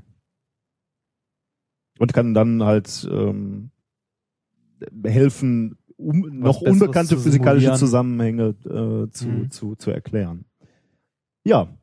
Ja, aber ich bin Ja, richtig nett. begeistert, dass du mal so eben sagst, auf eine, auf eine Bahn im Magnetfeld schicken, dann Ja. wird man schon irgendwas da rausrechnen können. Siehste? Nee, was heißt, nee, nicht irgendwas. Ich habe gesagt, da kann man, kommt man auf die Masse. Ich habe ich hab in meinem Physikstudium tatsächlich was gelernt. Ich meine, dass man das erste Mal hier Ladung äh, zum Massverhältnis vom Dings hier berechnet hat, man ja auch so mit Öltröpfchen im Feld schweben, Stimmt, ja. runterfallen und so. Und das funktioniert da ja nicht mehr, weil man ja genau wissen, man möchte ja genau eins haben. Und genauso funktioniert ja im Grunde auch ein Massenspektrometer. Du ballerst die Dinger da durch und guckst dir dann, je nachdem, wie groß die Masse ist, werden die unterschiedlich stark abgelenkt, halt auf Kreisbahnen oder ähnlichem. Und äh, guckst dir dann an, wo es landet und dann kannst du sagen, was das ist. Mhm. Das wäre so. Ich meine, eine andere Idee, was man mit Elektronen machen kann, hat man ja auch nicht, oder? Ich meine, du kannst, du kannst die entweder, entweder irgendwo ein Potenzial anlegen und die da drin beschleunigen oder so, oder du kannst sie mit einem Magnetfeld irgendwohin ablenken und dann, das war's dann im Großen und Ganzen auch. Ja, gut, gut zugegebenerweise, das ist so unser Tagesgeschäft hier. Ne? Ja. Wir, wir legen immer irgendwelche Felder an. Ja, mal gucken, was passiert. Gut, hättest du damit früher angefangen, hättest du auch die Masse messen können und dann Ja, das, das hätte ich jetzt von dir. Das denke ich mir bei, also ich meine, früher hatte man ja wirklich noch die Zeit, also so um 1900, wo man bei sich im Keller forschen konnte und noch die Welt verändern konnte. Das ist heute ja so leicht nicht mehr möglich. Ne? Ja, es sei denn, du schreibst Paper über LOLs. Ja, genau. Mein LOL-Paper, das wird's noch. Glaub mir Ja, das. genau. Das, für irgendeinen von diesen Scheißdingern wirst du mal einen IG-Nobelpreis bekommen. Ja, ich bin ja hier musst auch. du nur noch irgendwo veröffentlichen. Ah ja, stimmt, das muss man mindestens. Ne? Das Ja. reicht nicht, dass man in irgendeinem Podcast davon. Nee, das musst du veröffentlicht quasselt. haben. ah, okay. Das heißt entweder mein Lego-Experiment oder ähm, Was muss man eigentlich machen, um selbst so eine Zeitschrift rauszubringen? wie so eine Ja, So ein Journal? Genau. äh, nix. Hm. Also nix. Also ich krieg hier äh, täglich Anfragen, ob ich nicht im äh, äh, im tasmanischen äh, Physikjournal. Wir könnten, wir könnten mal selber eins ausgeben. das kannst du machen, ja. Du, du wirst Sch- Schwierigkeiten haben, natürlich einen Autor zu finden, weil ähm, der da veröffentlichen möchte. ja, weil weil Mhm. die natürlich schon auf Impact-Faktoren gucken und da du da du keinen hast, der rechnet sich halt über Zitate und so, ähm, wird dir erstmal keiner was schicken. Ah. Das heißt, ich müsste schnorren gehen. oder? Du müsstest jemanden das finden, heißt, der- ich stelle mich irgendwo an Bahnhof und frage, hast mal ein Paper? ja, ja, genau. Oder du schreibst halt unter, unter Pseudonymen eigene. Ich hätte noch zwei gute, über Legosteine und über LOLs. Ja. Aber wie könnte man so ein Magazin denn bitte nennen? Weird. Mit, methodisch inkorrekt. ja, genau. Das Magazin. Und hier, dann können wir diesen äh, Herrn äh, Vacanti anrufen. Wir, wir hätten da ein tolles Magazin. Ja. Das, das Magazin heißt methodisch inkorrekt, da, da wird uns, nicht so bei, drauf uns, geguckt. bei uns können sie immer noch veröffentlichen. auch. Herr Vacanti, wir haben immer Ja. eine Seite für Sie noch frei. Genau.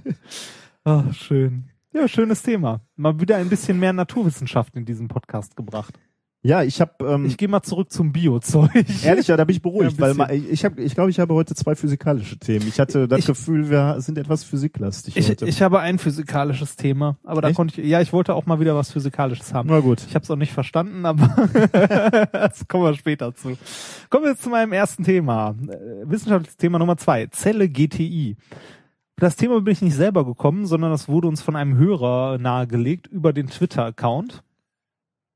Äh, und zwar von, ich nenne jetzt mal seinen Namen, weil ähm, sein Name auch sein Klarname ähm, bei Twitter ist. Es könnte natürlich auch ein Pseudonym sein, dieser Klarname, man weiß es nicht. Es ist Michael Nitschinger.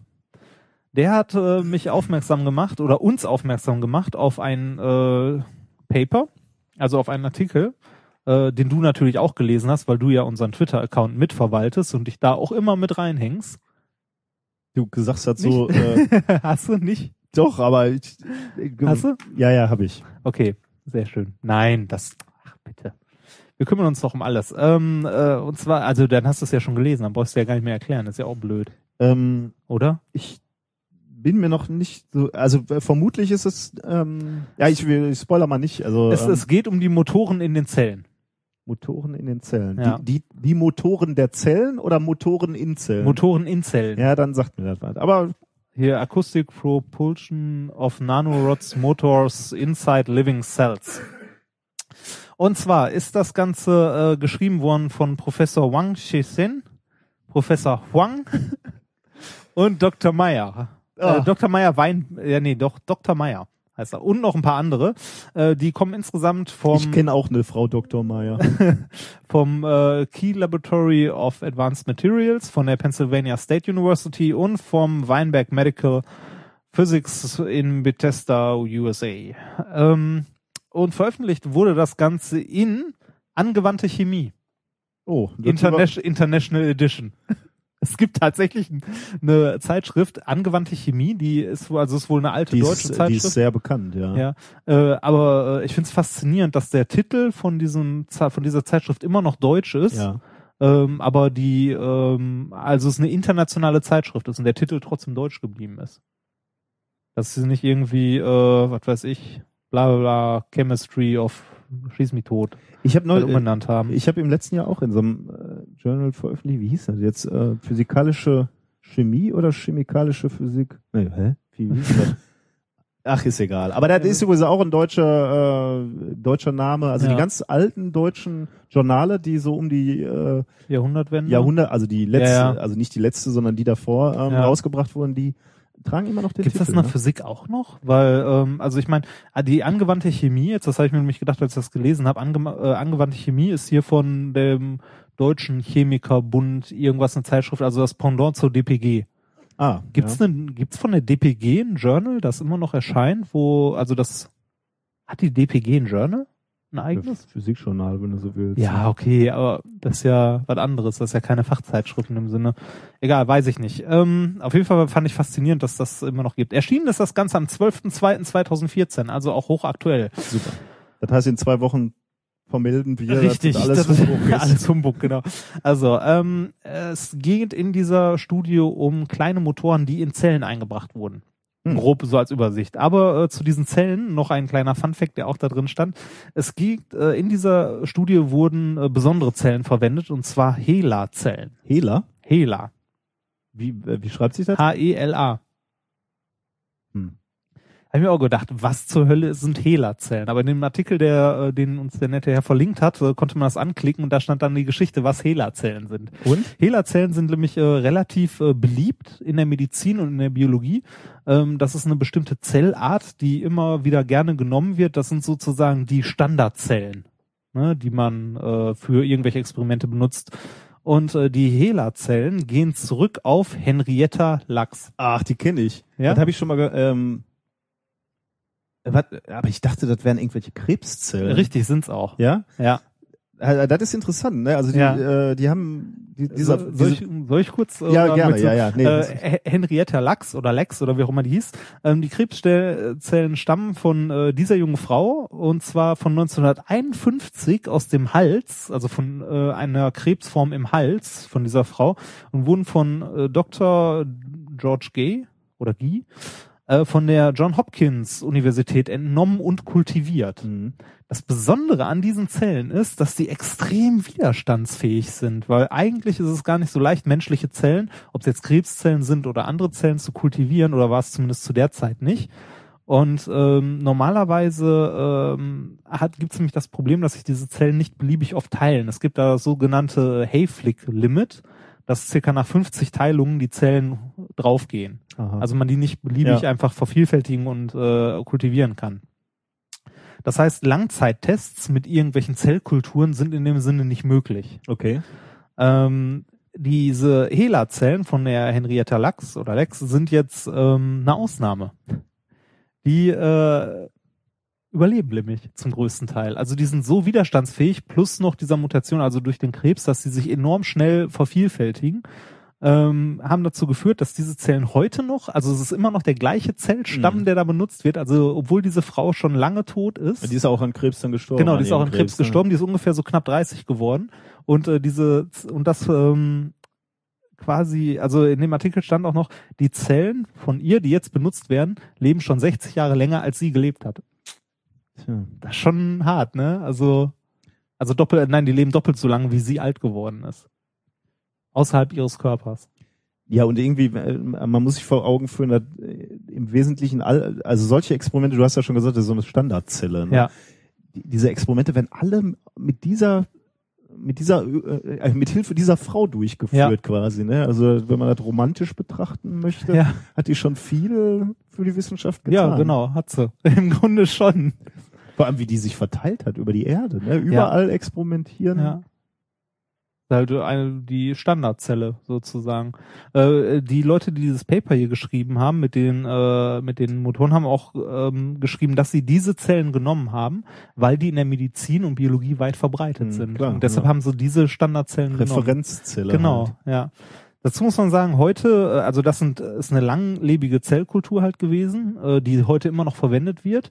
Ähm, mittlerweile gibt es mehrere äh, Zellstämme, Mhm. die halt Ah, okay. äh, langlebig sind, seitdem man in der Lage ist, Genmanipulation zu betreiben. Also äh, be beziehungsweise seitdem man verstanden hat, warum Zellen irgendwann sterben, warum die sich nicht länger teilen und Mhm. so, konnte man die halt so beeinflussen, dass es halt doch möglich ist, jetzt langlebigere Zellen zu haben. Nichtsdestotrotz sind diese HeLa-Zellen immer noch extrem beliebt.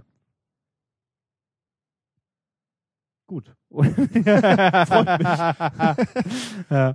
Okay, ähm, was haben jetzt diese äh, netten Herren aus äh, den USA gemacht? Ich habe es ja Zelle GTI genannt, Mhm. ne? die haben nämlich in die Zelle einen neuen Motor eingebaut. Ein Okay. bisschen getuned. Und zwar haben die ähm, Gold-Nanostäbchen genommen, ähm, mit einer Länge von ungefähr, äh, nein, mit einer Länge von bis zu drei Mikrometer und einem Durchmesser von 300 Nanometern. Und zwar Gold. Also habe ich schon gesagt, ne, Goldstäbchen. Ähm, die haben sie in diese HeLa-Zellen eingebracht.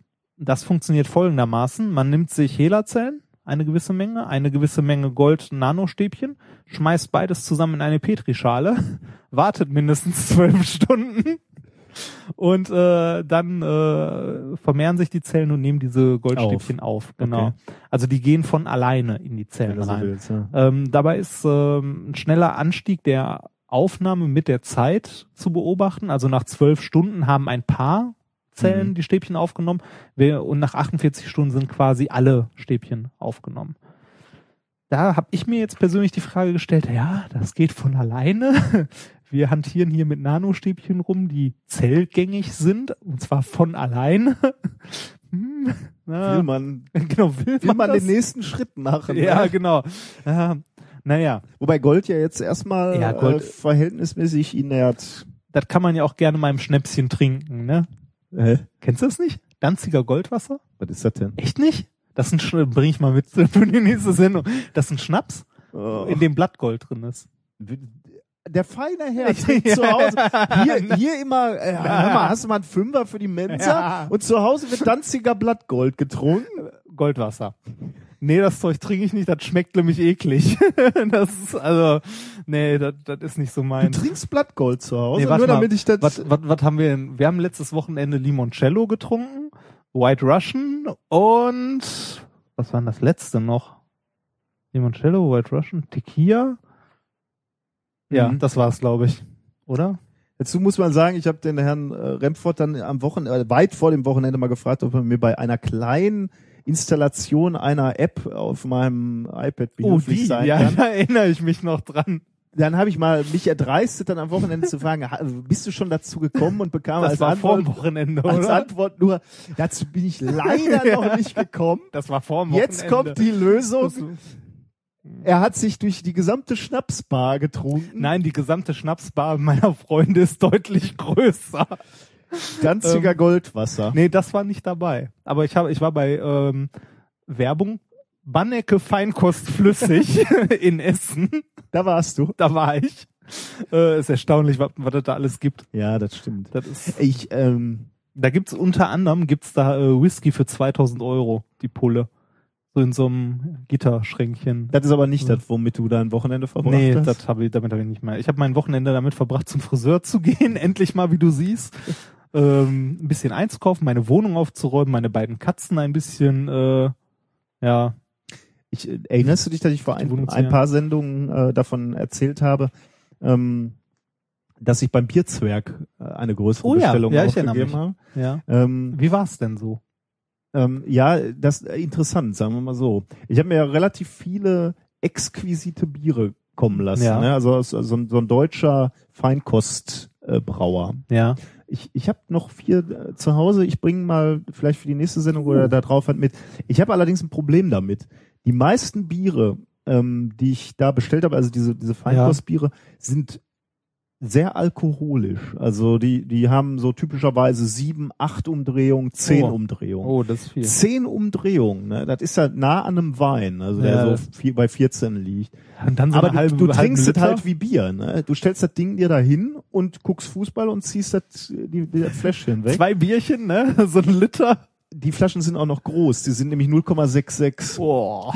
Ähm, ey, ich hatte jedes Mal so dermaßen eine Klotschen und das auch am nächsten Morgen gemerkt. Das war nicht schön. Also mein, ja, ich weiß noch nicht, wie ich damit umgehe. Ich bring dir, wir machen das, bring dir das nächste Mal mit. Okay, dann, so Okay. viel zu unserem Alkohol. Zurück Konsum. zum Thema. Ja, wenn wir heute schon Tee trinken anstatt Bier, dann Ja, du, mer du merkst, wir, haben, wir kompensieren das. Ne? haben wir noch Schuss für. Nein, ähm, okay, zurück zu den äh, Nano. Ja, ich sehe, da ist Wodka, Wodka. Ja, ja. zurück zu den ähm, zu den ähm, Nanostäbchen in den Zellen. Also die haben diese Nanostäbchen und die Zellen zusammen in eine Petrischale geworfen. Nein, natürlich haben die ein bisschen mehr gemacht, aber im Großen und Ganzen haben sie gesagt, das funktioniert von alleine. Und dann haben diese Zellen diese Stäbchen aufgenommen.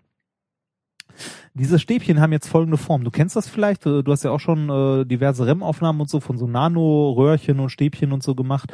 Die sind ja meistens an einer Seite äh, konvex und auf einer anderen konkav, wenn die abbrechen. Ah, okay. Ne? Also die, die wachsen ja immer, also die haben ja, die wachsen ja meistens aus irgendeinem äh, Tropfen heraus hoch und sind dann oben leicht konvex und unten, wenn sie halt abbrechen, weil die ja in dieser gebogenen Form halt gewachsen sind, dann ein bisschen konkav. Okay.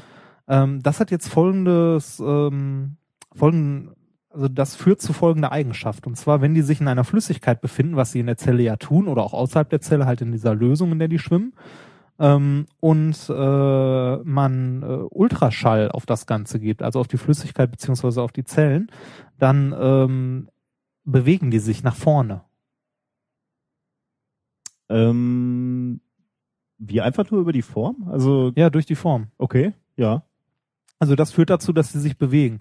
Das kann man sich ähnlich vorstellen wie so ein, so ein Segel sozusagen. Ja. Also die bekommen ja Impuls dann eher in die eine Richtung, wenn irgendwo mal so eine Welle ankommt. Ja, kann man sich vorstellen. genau, Ja. die bewegen sich und äh, die erreichen damit äh, außerhalb von den Zellen eine Geschwindigkeit von 100 Mikrometer pro Sekunde und in den Zellen deutlich langsamer. 100 Mikrometer pro Ja. Sekunde, das ist schon relativ viel, ne? das ist schnell, ja.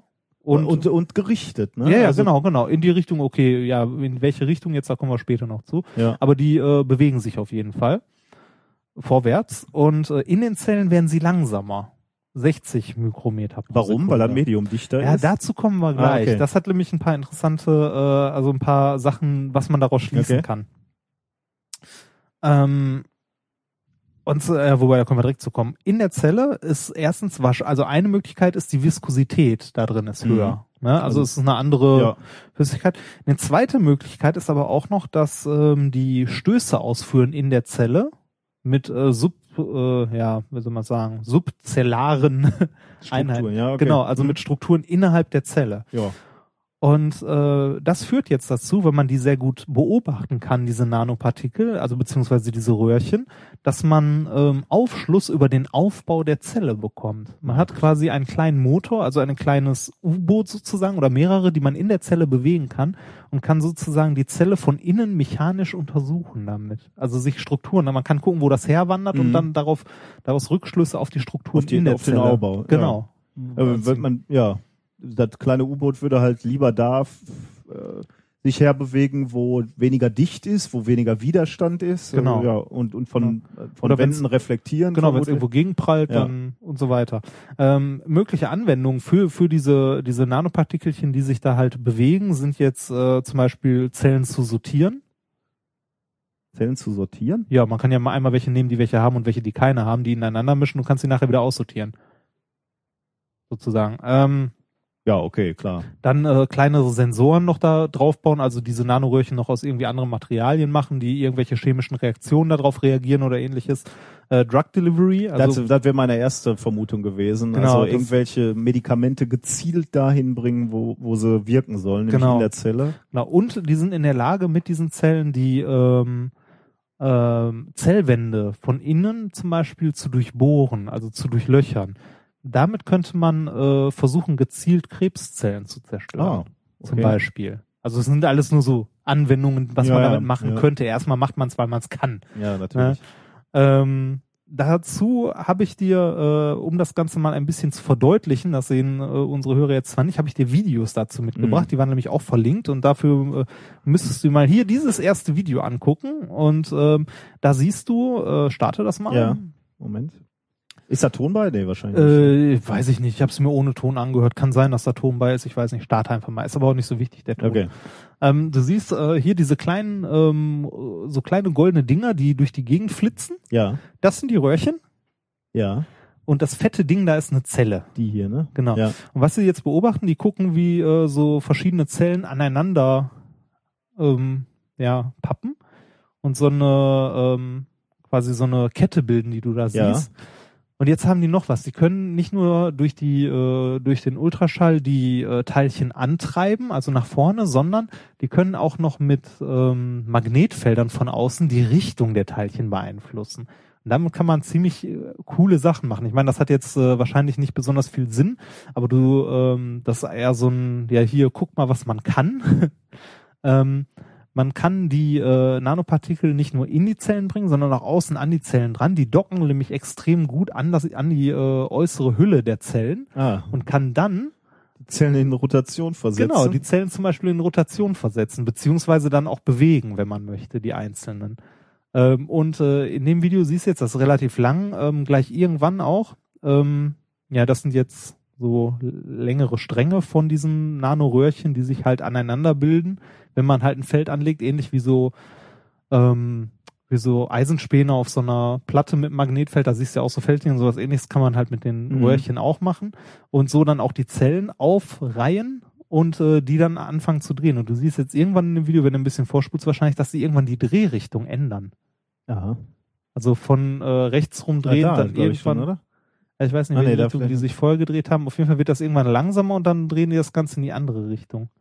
Das ist schon ziemlich cool, oder? Also Aber wo, wofür brauche ich das jetzt? Gibt es dafür schon Anwendungen? Warum Nein, muss, warum muss ich Zellen? das ist einfach nur, weil wir was können. das, um mal zu zeigen, wie, wie sehr man damit halt, ähm, also wie gut die steuerbar sind, Mhm. diese Motoren sozusagen in den Zellen. Ja, jetzt verlangsamen sie und dann, Genau. ja. Also äh, unbedingt mal angucken. Sieht lustig aus, muss, Ja. ich, muss ich sagen. Und äh, ich weiß gar nicht, ich glaube, ich hatte noch ein zweites Video Ja. dabei. Ähm, also es gibt, äh, die haben eine Menge Videos äh, online gestellt. Ich muss auch sagen, dass das erste Paper, das ich gelesen habe, wo nicht nur auf andere Paper verwiesen wi- wurde oder auf Bilder, sondern ähm, es wurde auf Videos verwiesen. Also in dem Text stand dann, wie zu sehen ist in Video 1. Ich, äh, sorry, ich bin gerade abgelenkt, Ja. weil ich, ich frage mich gerade, welche Kommentare kommen da wohl unter so, bei YouTube? Also das ist ein YouTube-Video und ich Ja, frage mich gerade, welche welche Kommentare kommen da wohl äh, unter unter so ein Video? ähm, Oh, ein, ein Kommentar: It's the zombie apocalypse and UFO invasion altogether for the cell world. um, what researchers do when they are bored with an idea they came up with. Okay, Ja. äh, du hast ein anderes Video mitgebracht. Ja, genau, das ist noch ein zweites. Und zwar siehst du da einmal eine Zelle, die viele dieser Nanopartikelchen aufgenommen hat Ah, ja. und wie die Hm. da in der Zelle halt äh, Rumfleuchen. rumfleuchen, genau. In dem Paper ist auch nochmal eine Skizze, wo die ein so ein Teil, also ein so ein Partikelchen verfolgt haben und die Trajektorie davon nachgezeichnet haben. Ah, da konnte ja. man halt auch sehen, wo es halt gegengestoßen ist und so. Schon nett, ne? ja, ist schon. Faszinierend, was man machen kann. Also ich finde finde diese ähm, Bei den Kommentaren unter dem Artikel, den ich dazu gelesen habe, neben dem eigentlichen Paper, ähm, hier, hier übrigens, äh, sorry, für- der erste Kommentar unter diesem Video. So we'll be invaded by that. ja, genau. So, das ist nämlich der Punkt. Da mein, da Und der, und der nächste ist auch gut. The title for this video is epic, but seriously, what the fuck? Ja, äh, da haben auch direkt welche als Kommentare drunter geschrieben, ja, wenn das mal als Waffe entwickelt wird. Microscopic Mosh Pit. Der ist sehr schön. Nächster Kommentar. What are non what are nanorods? Also ich finde Microscopic Mosh Pit, der trifft's am besten, das, wenn man sich das Video mal anguckt. Ach, Aber ich finde, ähm, aber Ich- ja. interessantes Thema, oder? Also was man, ähm, äh, ich meine, man hört ja immer überall Nanopartikel hier, Nanopartikel da, oder ich höre das nur, weil ich zufällig im Nanoenergietechnikzentrum arbeite. Ähm, aber äh, was man mit den Dingern machen kann, ne, das ist schon Ja. faszinierend. also ich, ähm, ich glaube, dieses diese Anwendung, die du gerade gen genannt hast, die könnte wirklich, äh, also gut, wir sind jetzt beides nicht Biologen, aber die könnte wirklich äh, nicht schlecht sein.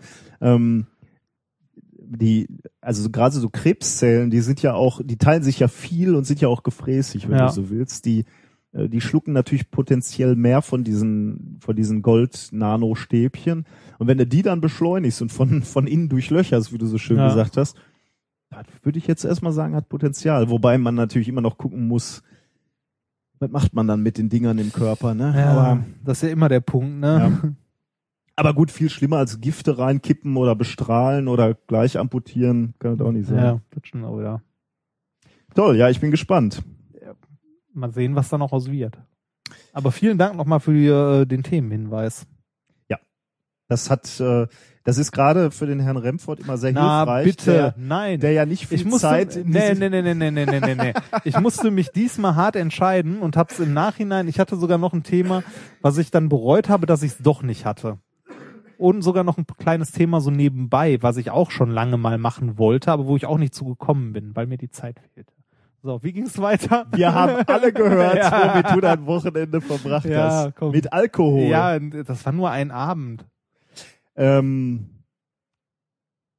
ich habe richtig Lust bekommen, jetzt auch zu experimentieren nach diesem tollen Oh, Nanostäbchen. diese Überleitung. Wir haben hier ein großes Nanostäbchen mitgebracht. Stimmt, ja, Weise, ja. Ich, mu- pa- pass mal auf, ich muss, muss dieses Experiment einleiten Ja, in gewisser Ich bitte Weise. darum. Man, wir sind ja schon etwas länger im Geschäft, ne? Kann man so sagen, ja. Ich, ich noch länger als, ja, ja.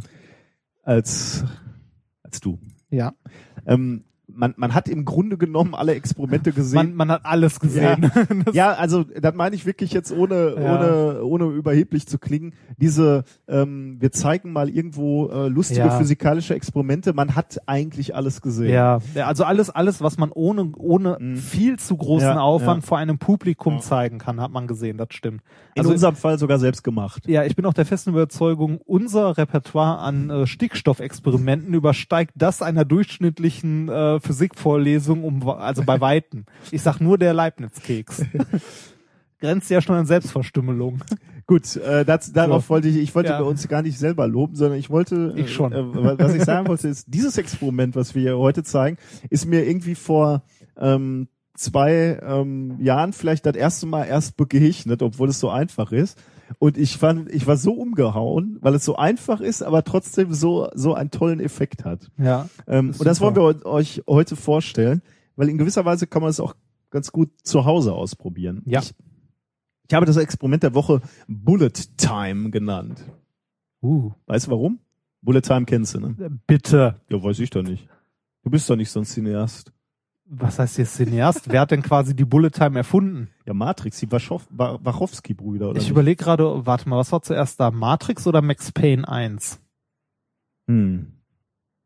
Weißt du das? Nee, weiß ich nicht. Oh, du kennst Max Payne, Ja, oder? ich, ja. weil bei Max, ich, ich dachte, hat Max Payne, Max Payne hat die Bullet, äh, Bullet Time erfunden, oder? Quasi. Könnte sein. Zumindest ja. den Spielen, da auf jeden Fall. Aber lass uns, Max, äh, Mac, Max Payne ist übrigens ein, ein äh, Spiel gewesen, was ich mal angefangen habe. Ne? ja, Und äh, da habe ich zum ersten Mal so gedacht, vielleicht wird mir das zu heftig so. Also jetzt zu brutal, oder ja, was? irgendwie so. Da, da konntest du ja auch äh, auf diese öffentlichen Toiletten und dann so Junkies abknallen und so, ne? Und die ganze Story ist ja extrem düster, ne? Also Ja. der, der, ja, der Aufhänger Ja, ist ja schon ja, ein ja. bisschen hart. Also Ja, ja. seine Das- Frau wurde Das, ermordet. das ist oder? übrigens auch der Grund, warum das äh, lange Zeit, glaube ich, also wenn, wenn ich mich nicht irre, der Grund, warum das lange Zeit auf dem Index stand, Hm. weil äh, nämlich äh, der Hauptantrieb des Hauptcharakters Rache ist. Ja, genau, ja. Das ist- Also er, er ist ja Polizist gewesen, ne? Äh, hat aber einen Schicksalsschlag, also seine, seine Frau wird umgebracht oder Ja, vergewaltigt irgendwie oder sowas. beides. Ja. Und er geht dann auf den Rachefeldzug. Ja. Und ich, damit hatte ich nämlich auch ein bisschen Probleme. Ich habe es dann gespielt und hatte so das Gefühl, okay, im Grunde genommen kann man nachvollziehen, dass er durchdreht, aber wie er das dann durchzieht, also wie er dann da äh, selber metzelt und mordet, kann ich so recht. Also Rache ist einfach kein ähm, Ja. kein keine Triebfeder in meinem Weltbild, sagen wir mal. Ich finde auch Todesstrafe doof, weil Rache Ja, halt ja, ja, scheiße ist. ja, ja, das ist ja nichts anderes als Rache, Ja. ne? Also Ähm, okay, aber da zurück zum Experiment und der Bullet Time. Bullet Time, genau. Was wir hier haben, ist ein, in diesem Fall Kupferrohr. Ein dickes. Ein dickes, Ein wirklich dickes, ein dickes Kupferrohr. Kupferrohr und einen Magneten. Ähm, wir könnten auch noch eine normale Münze nehmen. Wenn wir jetzt, also die, das, das Kupferrohr, das kann man ja schön auch akustisch machen. Ich kann ja mal sagen Start und dann lässt es reinfallen, dann hört man ja, wenn es aufpackt. Also auf, oder? könnte funktionieren. Ja. Machen wir mal. Hier Komm. hast du erstmal eine Münze, eine Oh, das- normale. Ähm, also wir haben ein Kupferrohr und die Eigenschaft eines Rohrs ist äh, derlei, dass es oben ein Loch hat und unten, Unten ein Loch. hat. Ähm, wenn wir also diese Münze jetzt oben reinschmeißen, dann wird sie relativ schnell durchfallen. Ja. Das Rohr hat eine Länge von, ich sag mal, 30 Zentimetern. Ja. Das heißt, äh, wir zählen jetzt mal runter, 3, 2, 1 und dann lässt es fallen. Ja. Mhm. 3, 2, 1 und da hört es aufschlagen. Also das geht schnell. ja, Wenn man das gleiche jetzt mit einem Magneten macht, den man ähm, da reinfallen den lässt. man da reinfallen lässt, dann ja, wir, äh, mach mal, also jetzt lässt der Herr Remford einen, einen ähnlich großen Reden Magneten. nicht so viele Dinge schwer. 3, 2, 1.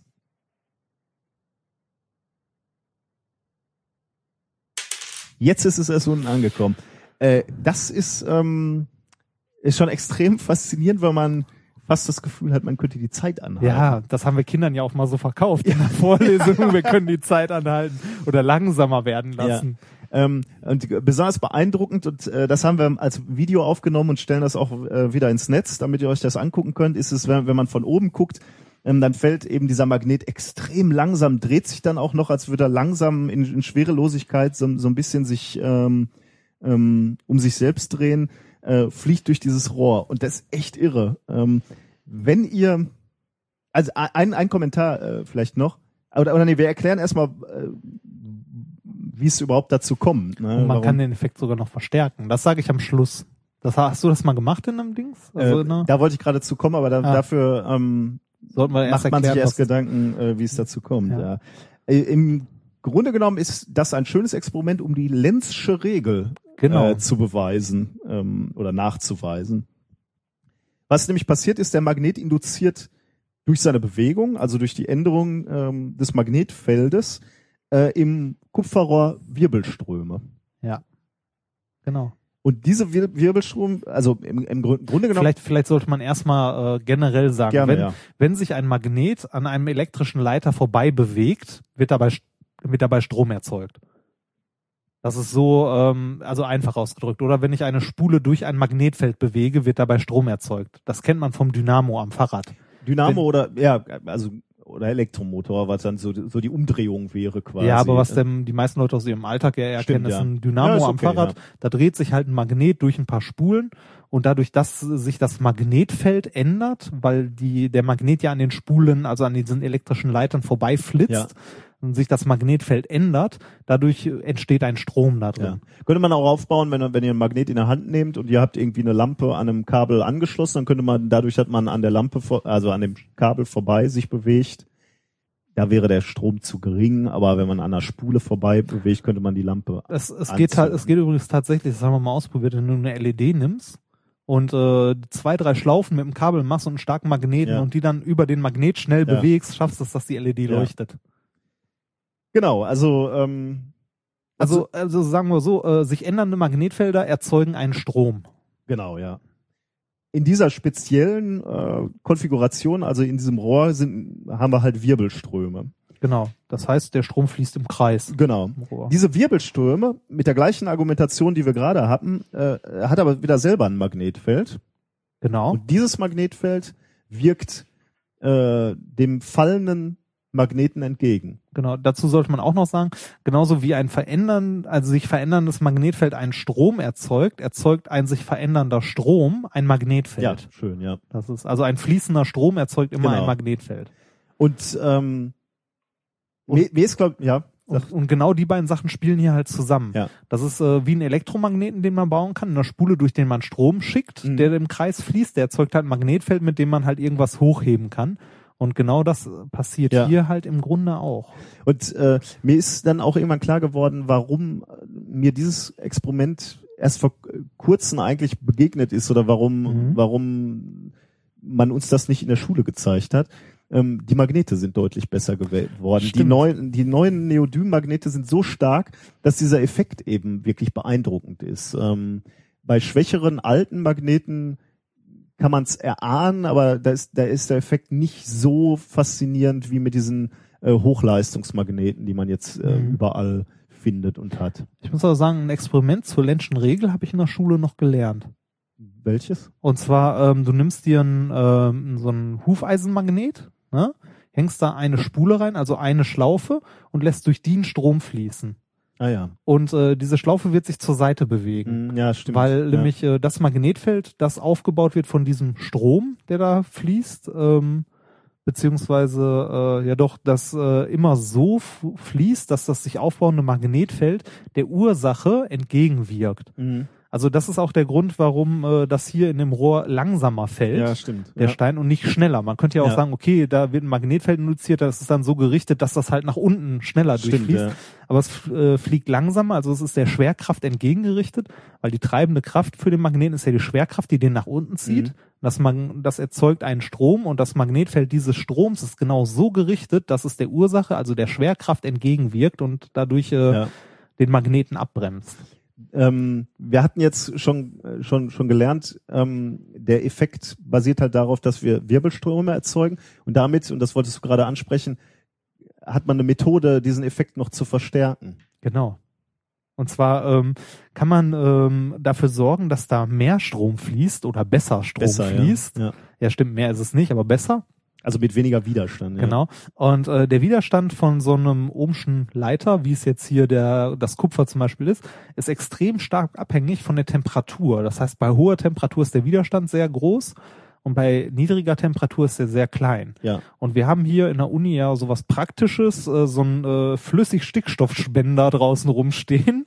Und ähm, wenn man dieses Rohr dann, also das Durchfallen hat ja jetzt ungefähr zehn Sekunden gedauert, ähm, wenn man das Rohr äh, so eine halbe Stunde vorher mal in flüssigen Stickstoff stellt und so auf, ähm, weiß nicht, minus 150 Grad abkühlt, also ganz Stickstofftemperatur wird das nicht erreichen, glaube ich, aber So, wenn du länger genug wartest. ja, okay, wenn lang genug wartet schon, okay, sagen wir auf knapp 200 Grad abkühlt, also minus 200 Grad, ähm, dann dauert dieses Durchfallen schon deutlich länger als 30 Sekunden. Ich glaube, irgendjemand hat mal fast eine Minute Ja. hinbekommen. Also das ist schon erstaunlich lang, weil der Strom, der dann da drin fließt, deutlich besser fließen kann, das Magnetfeld stärker ist, Mhm. was dadurch induziert wird und der Magnet langsamer fällt.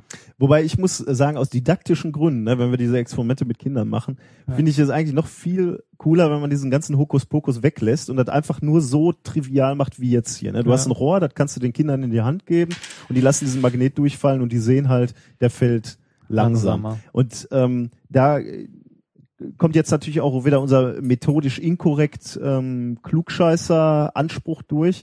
Ähm, ihr wollt das natürlich auch selber zu Hause machen und es kann ja er stellt Oh. zu Recht die Frage, ähm, wo soll ich ein Kupferrohr herholen? Das braucht ihr gar nicht.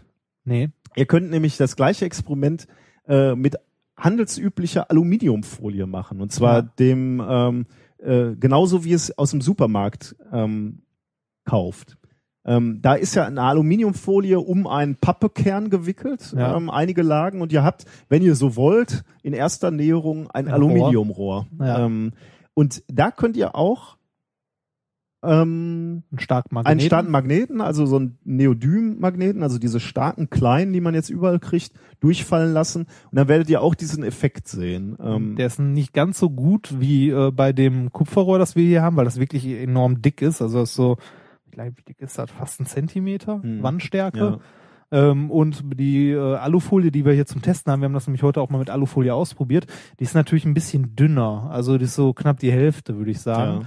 Ähm, aber ich denke, spätestens wenn man sich zwei Rollen Alufolie holt und die auf eine Rolle wickelt, wird das locker reichen, um da auch so zehn Ja. Sekunden zu haben, bis das durchfällt. Ähm, was ich an dem Experiment, als ich das erste Mal gesehen habe, ähm, halt so interessant fand, weil ich ja auch noch nicht wusste, wie es funktioniert, ich musste auch kurz drüber nachdenken, ist ja, dass äh, Kupfer überhaupt nicht magnetisch ist. Ja, ja, Ne? ja, also das ist so das erste, wo man denkt, ah ja, hier ist ja, ach nee, ist ja gar nicht magnetisch, Ja. sondern äh, es funktioniert mit jedem Metall. Ja, ja, genau. Es Also muss überall, halt wo nur Strom, Strom leiten. Genau, ja. es muss eigentlich nur Strom leiten, also gut Strom leiten. Ja. Wird das mit einem Wasserrohr funktionieren? Die sind aus, also die alten sind aus Kupfer? Nein, nein, ich meine mit Oder mit, mit ein, mit quasi einem Wasser, äh, einem Mantel aus Wasser. Ja, da, also gut, Also wenn, gut wenn es gesalzenes. Salzwasser Ja. Weiß ich nicht. ja, leitet jetzt, müsste man sich mal angucken, wie die. Faszinierend. Also bei, bei dem Rohr hier, das ist so dick, man merkt schon, dass sich da ein Magnetfeld aufbaut, wenn man den Magneten nur dran vorbei bewegt, so außen. Das ist schon erstaunlich. Aber äh, da kann ich nur euch motivieren, falls ihr gerade zu Hause seid, äh, geht mal in die Küche, holt mal diese Alu- Alu-Rolle und lasst mal einen starken Magneten durchfallen. Äh, da werdet ihr diesen Effekt schon sehen. Und wenn ihr die Hände irgendwie an ein dickeres ähm, Rohr bekommt, wie gesagt, ein dickeres metallisches Rohr, kann, kann Hauptsache leitet Strom, ähm, dann ähm, wird, wird der Effekt wirklich beeindruckend. Ja. Ist, es ist eben Bullet Time. ja. Video dazu stellen wir nachher noch online. Genau, wir ne? haben ein Video gemacht, stellen wir online, ähm, könnt ihr euch ähm, dann auf unserem YouTube-Channel, sagt man so, ne? Ja, das, ähm, jetzt sind wir noch Äh, YouTuber. könnt, könnt, könnt ihr dann auch drunter äh, kommentieren, so what the fuck. ähm, ja, das, das war, glaube ich, unser, Mag äh, unser Magnet der Woche, äh, unser, unser Experiment der Woche, oder? Ja. Ein schönes Experiment, wie ich finde. Ja, ich, wie gesagt, äh, hat mich mal wieder äh, von den Socken gehauen, als ich das erste Mal gesehen Ja, habe. das, das ist vor allem das Schöne ist, weil es so simpel ist. Ja, ne? Das ist ja. das Geile daran. Das ist aber ein Effekt, der einen echt umhaut, wenn man das erstmal sieht. Ja, weil ne, ne, ein Phänomen ist, den, den man äh, Gegen die Intuition. ja genau, den hat man so, den sieht man nicht in der Natur so. ja, ja, genau. Vor allem, wenn du vorher mal irgendwie eine Münze einfach durchfallen lässt, also kein Magnet. Okay, klein bisschen Musik. Ein klein bisschen Musik, ja. Es ist ähm, ein Cover von Miley Cyrus. Ah, Äh, warte mal, war das nicht die, äh, dieser Kinderstar? Ähm, Ach, da fragst du mich weit. Ich bin in der Nee, nee, nee, das, das war, ja doch, die war mal irgendwie hier so Kinderstar, aber die hat jetzt so viel Scheiße gemacht. Das war doch hier die mit äh, Bitte. Wrecking Ball und so, ne? Ja, genau. Ja. Ähm, und äh, das ist, glaube ich, auch eine Parodie auf Wrecking Ball. Echt, da gibt's so viele geile Parodien zu, das ist super. Wertest du hier meine Parodie schon wieder ab? Oder? Nein, nein, nein, das ist. Das ist natürlich wissenschaftlich Ah. ähm, und es heißt Organisms do evolve. Wir haben ja heute Okay. schon du, durch dich ein bisschen von Organismen gehört, Zellen. Ja, Da sehen wir mal, dass sie sich entwickeln. dann mach mal Start. Quasi anti, anti ähm, Kreationismus. Ich bitte darum.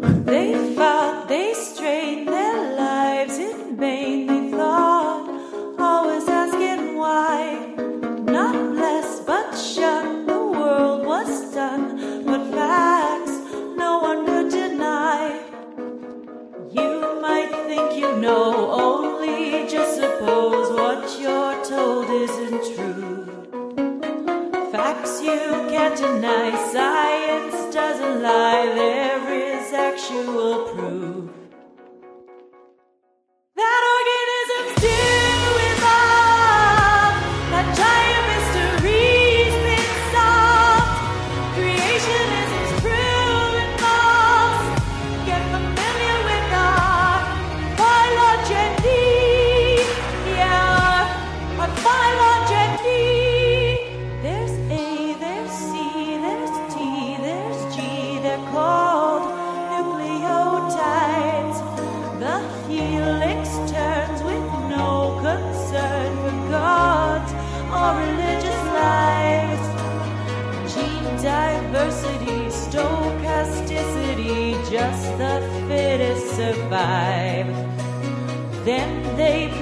Procreate, and some genes mutate, varied forms are derived.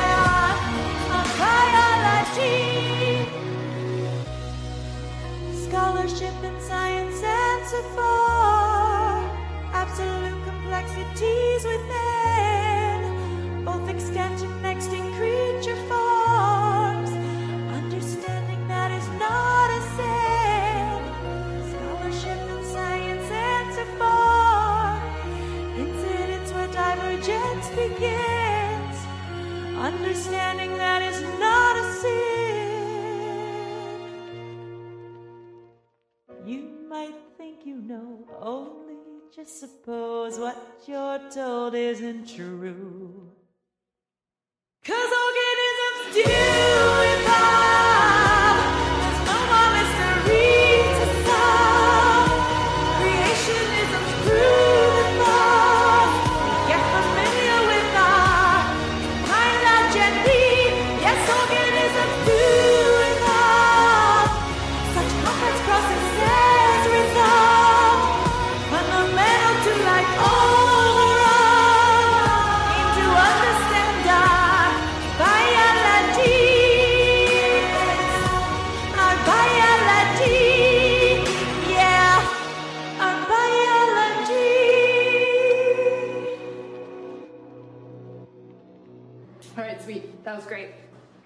Think we got it.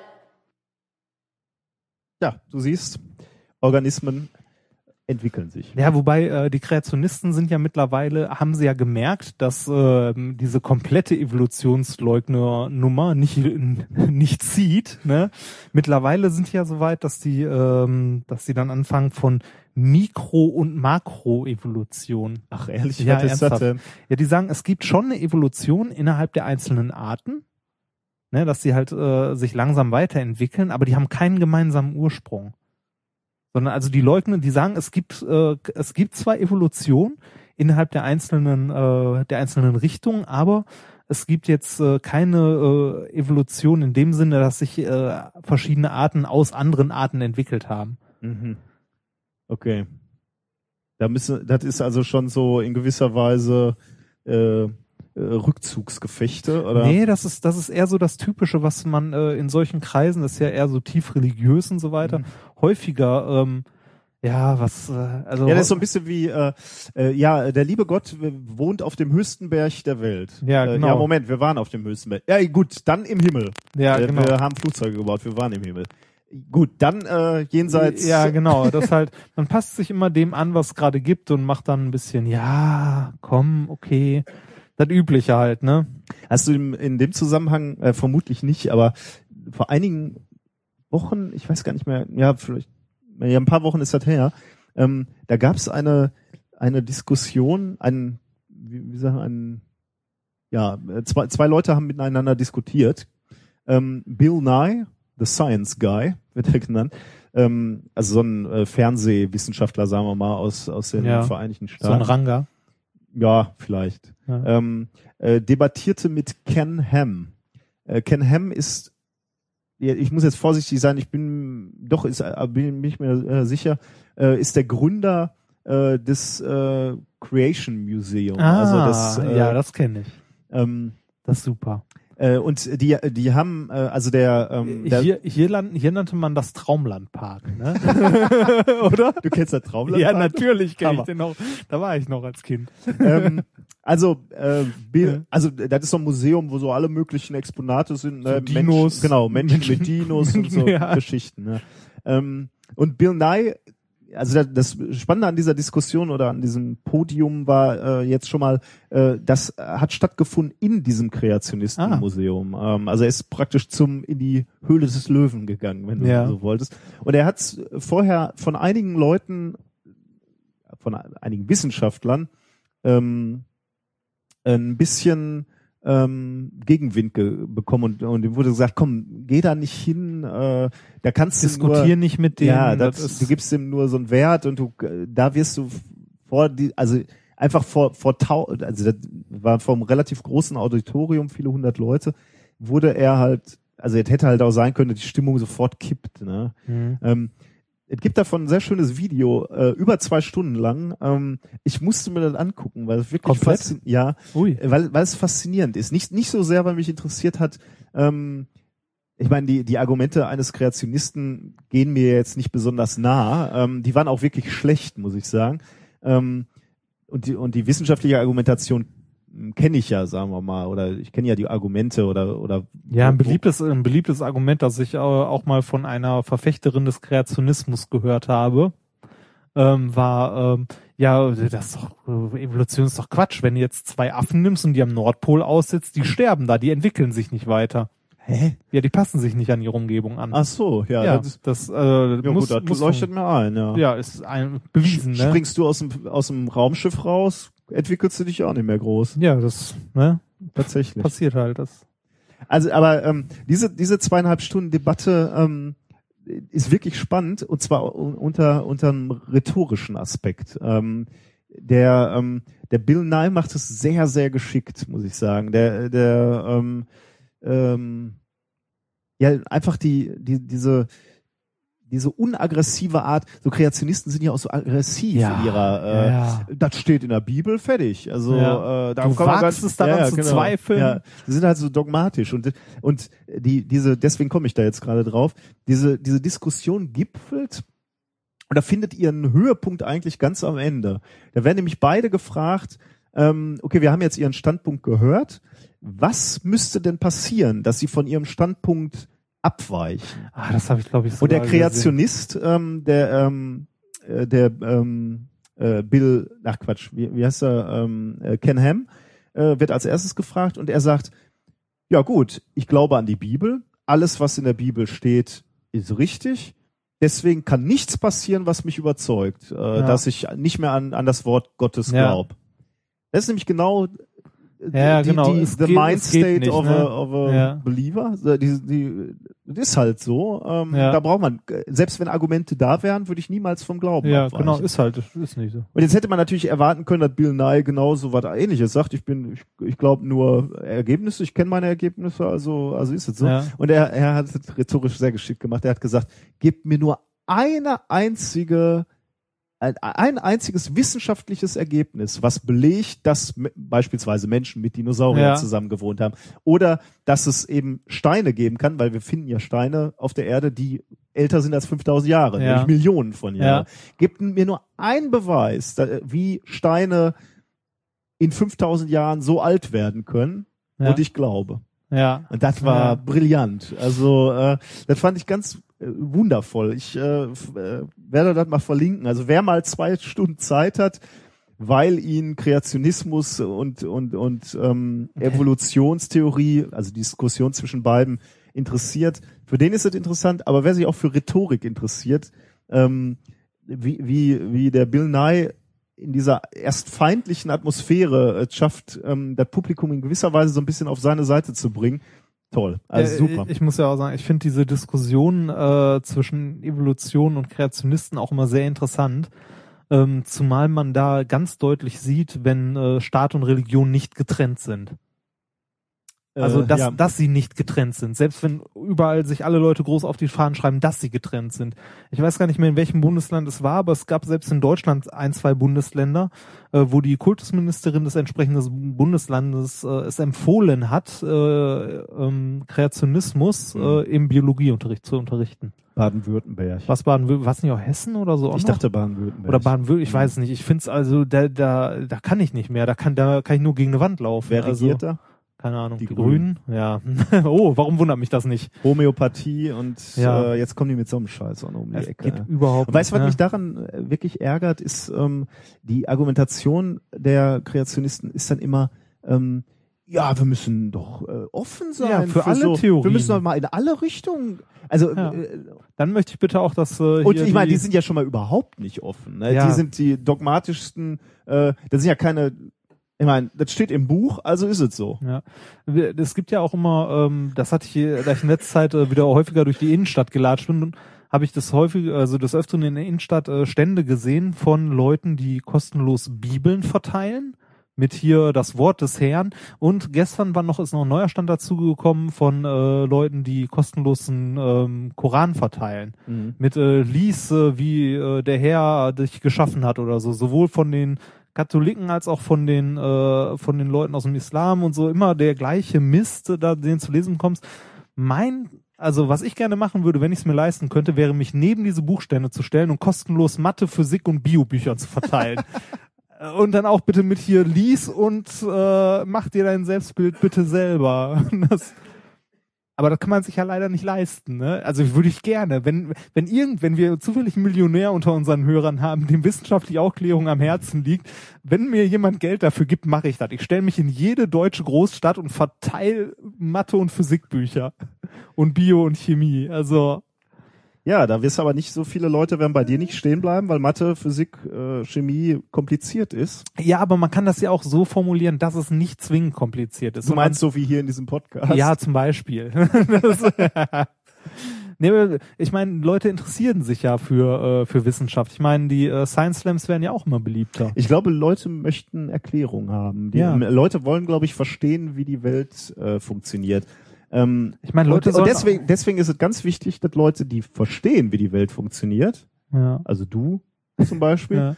du musst rausgehen und musst zu den Leuten gehen und die Welt erklären. Also Denn wenn du das nicht machst, dann gehen die Leute zu deiner ESO-Messe, zu der du äh, gehen willst, da und lassen ich sich und lassen sich da die Welt erklären. Ja. Und äh, Also ich, ich möchte den Menschen ja nicht mal ihre Religion madig machen. Soll jeder glücklich werden, womit er glücklich ist und so weiter. Ich bin, ich Aber- bin in gewisser Weise auch spirituell. Ich finde das auch nicht, das muss ich auch nicht ausschließen. Ich will da jetzt auch nicht, äh, ich will da gar nicht das eine völlig verteufeln. Ähm, Aber die Frage ist immer, in welchem Rahmen, ne? Also wo, also wo fange ich an, dass ich äh, sage, okay, ja, da gibt's vielleicht doch sowas wie einen Schöpfer, wer weiß, was weiß ich. Oder ja, irgendwo muss das Ganze hinführen. Äh, aber ich kann doch nicht mich hinstellen und Sachen leugnen, die. das ist das Problem. ne? ja. Also ich, ich kann doch nicht Also sagen. die sagen, die, die, die Welt ist vor 5000 Jahren durch Fingerschnippen entstanden, Ja. ist einfach Bullshit. ja, genau, sowas das geht Das doch nicht. ganze, ne? Damit will ich nicht sagen, dass es keinen Gott gibt. Vielleicht sitzt Ja. er da irgendwo und hat, hat in seiner kosmischen Petrischale uns zusammengerührt. Das kann alles sein, ist mir auch völlig, nee, egal ist mir das nicht, das wüsste ich ganz gerne, aber, ähm, Ja, also aber, aber man kann die Fakten und das ist genau, da- das ist, ähm, und, und da ist nämlich deren Argumentation einfach äh, schlecht. Äh, zu sagen, man muss alle, alle Theorien mal, Ja. man muss doch offen in alle Richtungen gucken. Ja, aber wenn Fakten da sind, dann darf man die auch nicht leugnen. Ja, was, was mir auf was mir unglaublich auf den Sack geht, ist, äh, dass äh, die immer die Wahrheit mit Löffeln gefressen haben. Also die wissen immer alles und ja, hier hat äh, Prophet so und so da und da geschrieben. Die äh, wissen nix. Die, die ja, zitieren genau, halt nur die paar tausend Seiten, die sie da äh, vor sich ja, und das liegen, Schlimme ist deren, also dieses Bild von den großen Weltreligionen, egal welche man sich nimmt, die sind alle so ineinander geschlossen, ähm, dass du mit, also du kannst jeden Scheiß tot argumentieren damit, aber ohne irgendwie mal einen Beweis auf den Tisch zu legen oder wirklich was Belastbares. Ja. So, genug über Religion gelästert. Es ist übrigens im Unperfekthaus, ist auch ähm, in Essen einmal im Monat, jeden ersten Dienstag das Skeptiker-Treffen. Da wollte ich auch mal hin, Ja, das ist um da auch mal Werbung für zu machen. für skeptisch. Ja. Äh, Ja, für, für den da mal jemand. Also ich werde da nächste, äh, nächsten Dienstag auf jeden Fall mal hingehen. Ich hörte nämlich, dass da ein Bekannter von mir äh, rumhängt. Dann werde ich mit dem mal ein Bierchen trinken. So, Gut, von deiner Anplanung zurück zu den harten wissenschaftlichen Fakten. Themen. Was haben wir denn noch? Die Laserfusion. Aha, Laserfusion. Davon hattest du sicherlich gelesen, oder? Ja, das hatte ich auch mal erwähnt. Du hattest das schon erwähnt. Ja, das hatte ich schon mal. Aber jetzt nicht. also äh, noch nicht als Thema, ne? Nee, ja, ich weiß nicht mehr in welchem Zusammenhang. Irgendwo hatte ich mal erzählt, dass die ähm, hier so ein, äh, boah, in welcher Folge war das denn? Das ist noch gar nicht so lange her. ähm, dass sie äh, hier in der National äh, Ja, genau. Ignition Facility Ja, sehr schön, ja. ähm, mit äh, Laserstrahlen, mit ganz vielen tausend Laserstrahlen auf eine Zelle drauf geballert haben und da die erste Fusion hatten, die mehr Energie erzeugt hat, als sie verbraucht Das hat. hast du schon als Thema Das hatte ich schon, ich glaube, das hatte ich schon mal, ja. Ehrlich? Jetzt, jetzt hast du ein Problem, ne? Ehrlich? Ich glaube schon, ja. Ich weiß nicht, vor zwei, drei Folgen oder so hatte ich das, glaube ich, mal. Was machen wir denn Ich jetzt? weiß nicht, erzähl doch noch mal, vielleicht hast du noch was, was ich nicht hatte. Ehrlich, so höre ich dir zu? Ja. Das hatte ich, also ich weiß nicht wann, aber Äh, liebe Zuhörer, ihr müsst jetzt mal ganz kurz aushalten, dass ich mal in unseren alten Folgen nachgucke. Ich weiß nicht mehr, wie es. Ich weiß noch nicht, ob das eine Randbemerkung zu einem anderen Thema war oder doch. ob das, das ein wäre mir da Thema war. Meinst du, das wäre dir aufgefallen bei der Recherche? So, ja, das kommt mir alles so bekannt vor. Ja, Mist, warte mal eben. Was suchst du denn? Nach der mit den äh, methodisch minus Ja, ja, guck mal, können wir uns nochmal shameless self Ja. ne? www.methodisch-inkorrekt.de. Also die letzte hattest du Die Another Day und die Muse entkorken. ja, davor. Äh, davor hattest du Facebook ist die Pest Und? und oh, guck mal ein Weltrekord. ähm, was war denn der Weltrekord? Äh, dünnste Glas der Welt. Ach so, ja, okay. Ähm, davor Mickey tertiäres Attribut von Disney Matrix ja, 01. das waren die Ratten, der die von dürfste letzten- Name ever. Pinky ja, and the Brain. Ja, das waren. Hat auch nicht. Irgendwo ähm, hatte ich das mal. Silvestergala. Nee. Aber das ist, ähm, wo- die Veröffentlichung ist neuer. Also Ja. die ist von 2014. Von daher, fantastische Reise hattest du davor und mein, ah nee, mein Salat bitte nur mit Olivenöl und C60. Ja, nee, aber hatte Dann war es nur eine also, also, Randbemerkung. Dann war nur eine Randbemerkung irgendwo, ja. Vielleicht doch lieber Drogen und lässt dann als Selektionsvorteil. Nee, dann war das Nee, irgendwie. Eine Randbemerkung. Dann kann ich es doch in episch. Aber wo hatte ich das denn? Mist, jetzt habe ich die. Hm, jetzt müsste ich meine, wenn ich jetzt meinen Computer hier hätte, könnte ich meine Sendungsvorbereitungen mal durchgucken. Die ich ja pflegen, also die ich ja pflege und Du bist mache. so verachtens. Was denn? Ehrlich. ich habe die wirklich, ich habe wirklich eine Sendungsvorbereitung. Also wir tun so, als hätten wir darüber noch nie gesprochen. Ja, haben oder? wir auch nicht. Also das war bestimmt wirklich nur eine Randbemerkung. Also äh, du hast es mal erwähnt und wir versuchen mal. Ähm, Ah, hier, doch wohl. Ähm, die äh, Silvesterfolge, was im Jahr passiert ist oder so. Da war das. könnte sein, glaub ich. Ja. Könnte sein, aber lass, Ja. lasst uns Ja. dann mal etwas ausführlicher machen, weil ähm, das Bitte ist aus, darum. aus zwei Gesichtspunkten ähm, interessant. Ähm, und ich, ich sag dir gleich wa warum. Ähm, grundsätzlich ist das Thema natürlich erstmal ähm, interessant, Kernfusion, weil einer der wichtigsten Fragestellungen eigentlich von so einer Gesellschaft ist natürlich, ähm, Woher nehmen wir unsere Energie? wo kommt die Energie her? Insbesondere wenn, wenn die, wenn, wenn unsere äh, Völker Das, ich meine, das, das habe ich schon in jungen Jahren gelernt. Plötzlich konnte ich nichts mehr bauen, weil ich Kraftwerke brauchte bei Command Conquer. Da musste, weil da hat's auch mein Energielevel und den musstest du halt oben halten. Ne? unser Volk braucht Tabakwaren. nee, wie, Oh. Wobei war das denn? 1492 oder wie hieß das? Äh, Anno? Anno. Anno, Anno habe ich nie gespielt. Anno war nicht meins. Ach, da waren die legendären Zitate. Ah. Ähm, Age of Empires habe ich viel gespielt. Tabakwaren sind Mangelware. ja, Tabak braucht man, ne? Also ein, eine der wichtigsten Fragen ist eben, wo kommt die Energie her? Ne? Insbesondere wenn du dir so Völker anguckst wie Indien oder äh, China, die wachsen, wachsen, wachsen. Hm. Da ist halt wichtig, wie also die wachsen nicht nur, weil weil immer mehr Menschen gibt in, in, in den Ländern, sondern weil die weil die Leute in den Ländern auch immer energiehungriger werden. Die wollen halt immer mehr Fernseher haben, Hm. DVD-Player und so. Ähm, das heißt, wir, wir brauchen als Gesellschaft immer mehr Energie und wo kommt, wo soll die herkommen? Wie so häufig ist ein vielversprechender Ansatz natürlich, wir imitieren einfach die Natur. Ähm, denn äh, wo kriegen, wo kriegt die Erde diese immense Energie her, um Pflanzen wachsen zu lassen, äh, etc. und, und den ganzen Planeten auf muckelige 20 Grad zu heizen? Aus der Sonne. Von der Sonne, genau. Ähm, was passiert in der Sonne? Kernfusion. Es schmilzt, äh, also wenn man so will, wir, wir verschmelzen Wasserstoffatome zu Helium, dabei wird Energie frei. Mhm. Und zwar viel Energie. Mhm. Deswegen ist die Sonne äh, so schön warm. Die Kernfusion wird in, in gewisser Weise, ja, setzt man da relativ viel Hoffnung drauf. Ähm, als als Ablöser der äh, Kernspaltung zu dienen. Ich überlege gerade, funktioniert so, also eine Wasserstoffbombe, wird da nicht auch Wasserstoff fusioniert oder so? Ja, ne? unkontrolliert. Ja, ja, ja, genau. Aber das ist so, Mhm. ja, okay. Man würde würde halt gerne ähm, Das Ganze so kontrolliert Schalter machen. an und Ja, aus ja, machen genau. können. ja, das Genau, das würde man gena- genau gerne machen. Ähm, denn der Vorteil im, im Gegensatz zu normalen Kernreaktoren, also die, die Kernspaltung, die wir im Moment betreiben, ist, dass man, jetzt muss man vorsichtig sein, eigentlich sichere Kraftwerke hat, denn die Fusion geht aus, wenn, wenn der ähm, Brennstoff weg ist. wenn der Brennstoff weg ist oder oder der die Bedingungen nicht mehr stimmen. Mhm. Äh, zu den Bedingungen kommen wir gleich noch. Ähm, ähm, die Kraftwerke stoßen kein Treibhausgas aus. Ähm, wir bra brauchen relativ wenig Brennstoff und der Brennstoff ist auch noch praktisch unbegrenzt ähm, steht er zur Verfügung. Im Gegensatz zur Kernspaltung, wo wir Uran brauchen, das Zeug muss erstmal noch angereichert werden und, und das darf man nie vernachlässigen und da, da hört man relativ selten was von, wir haben auch nicht unbegrenzt Uran. Ja, da möchte ich mal äh, auf Gerne, ein ja. Hörspiel hinweisen. Kennst du Jan Tenner?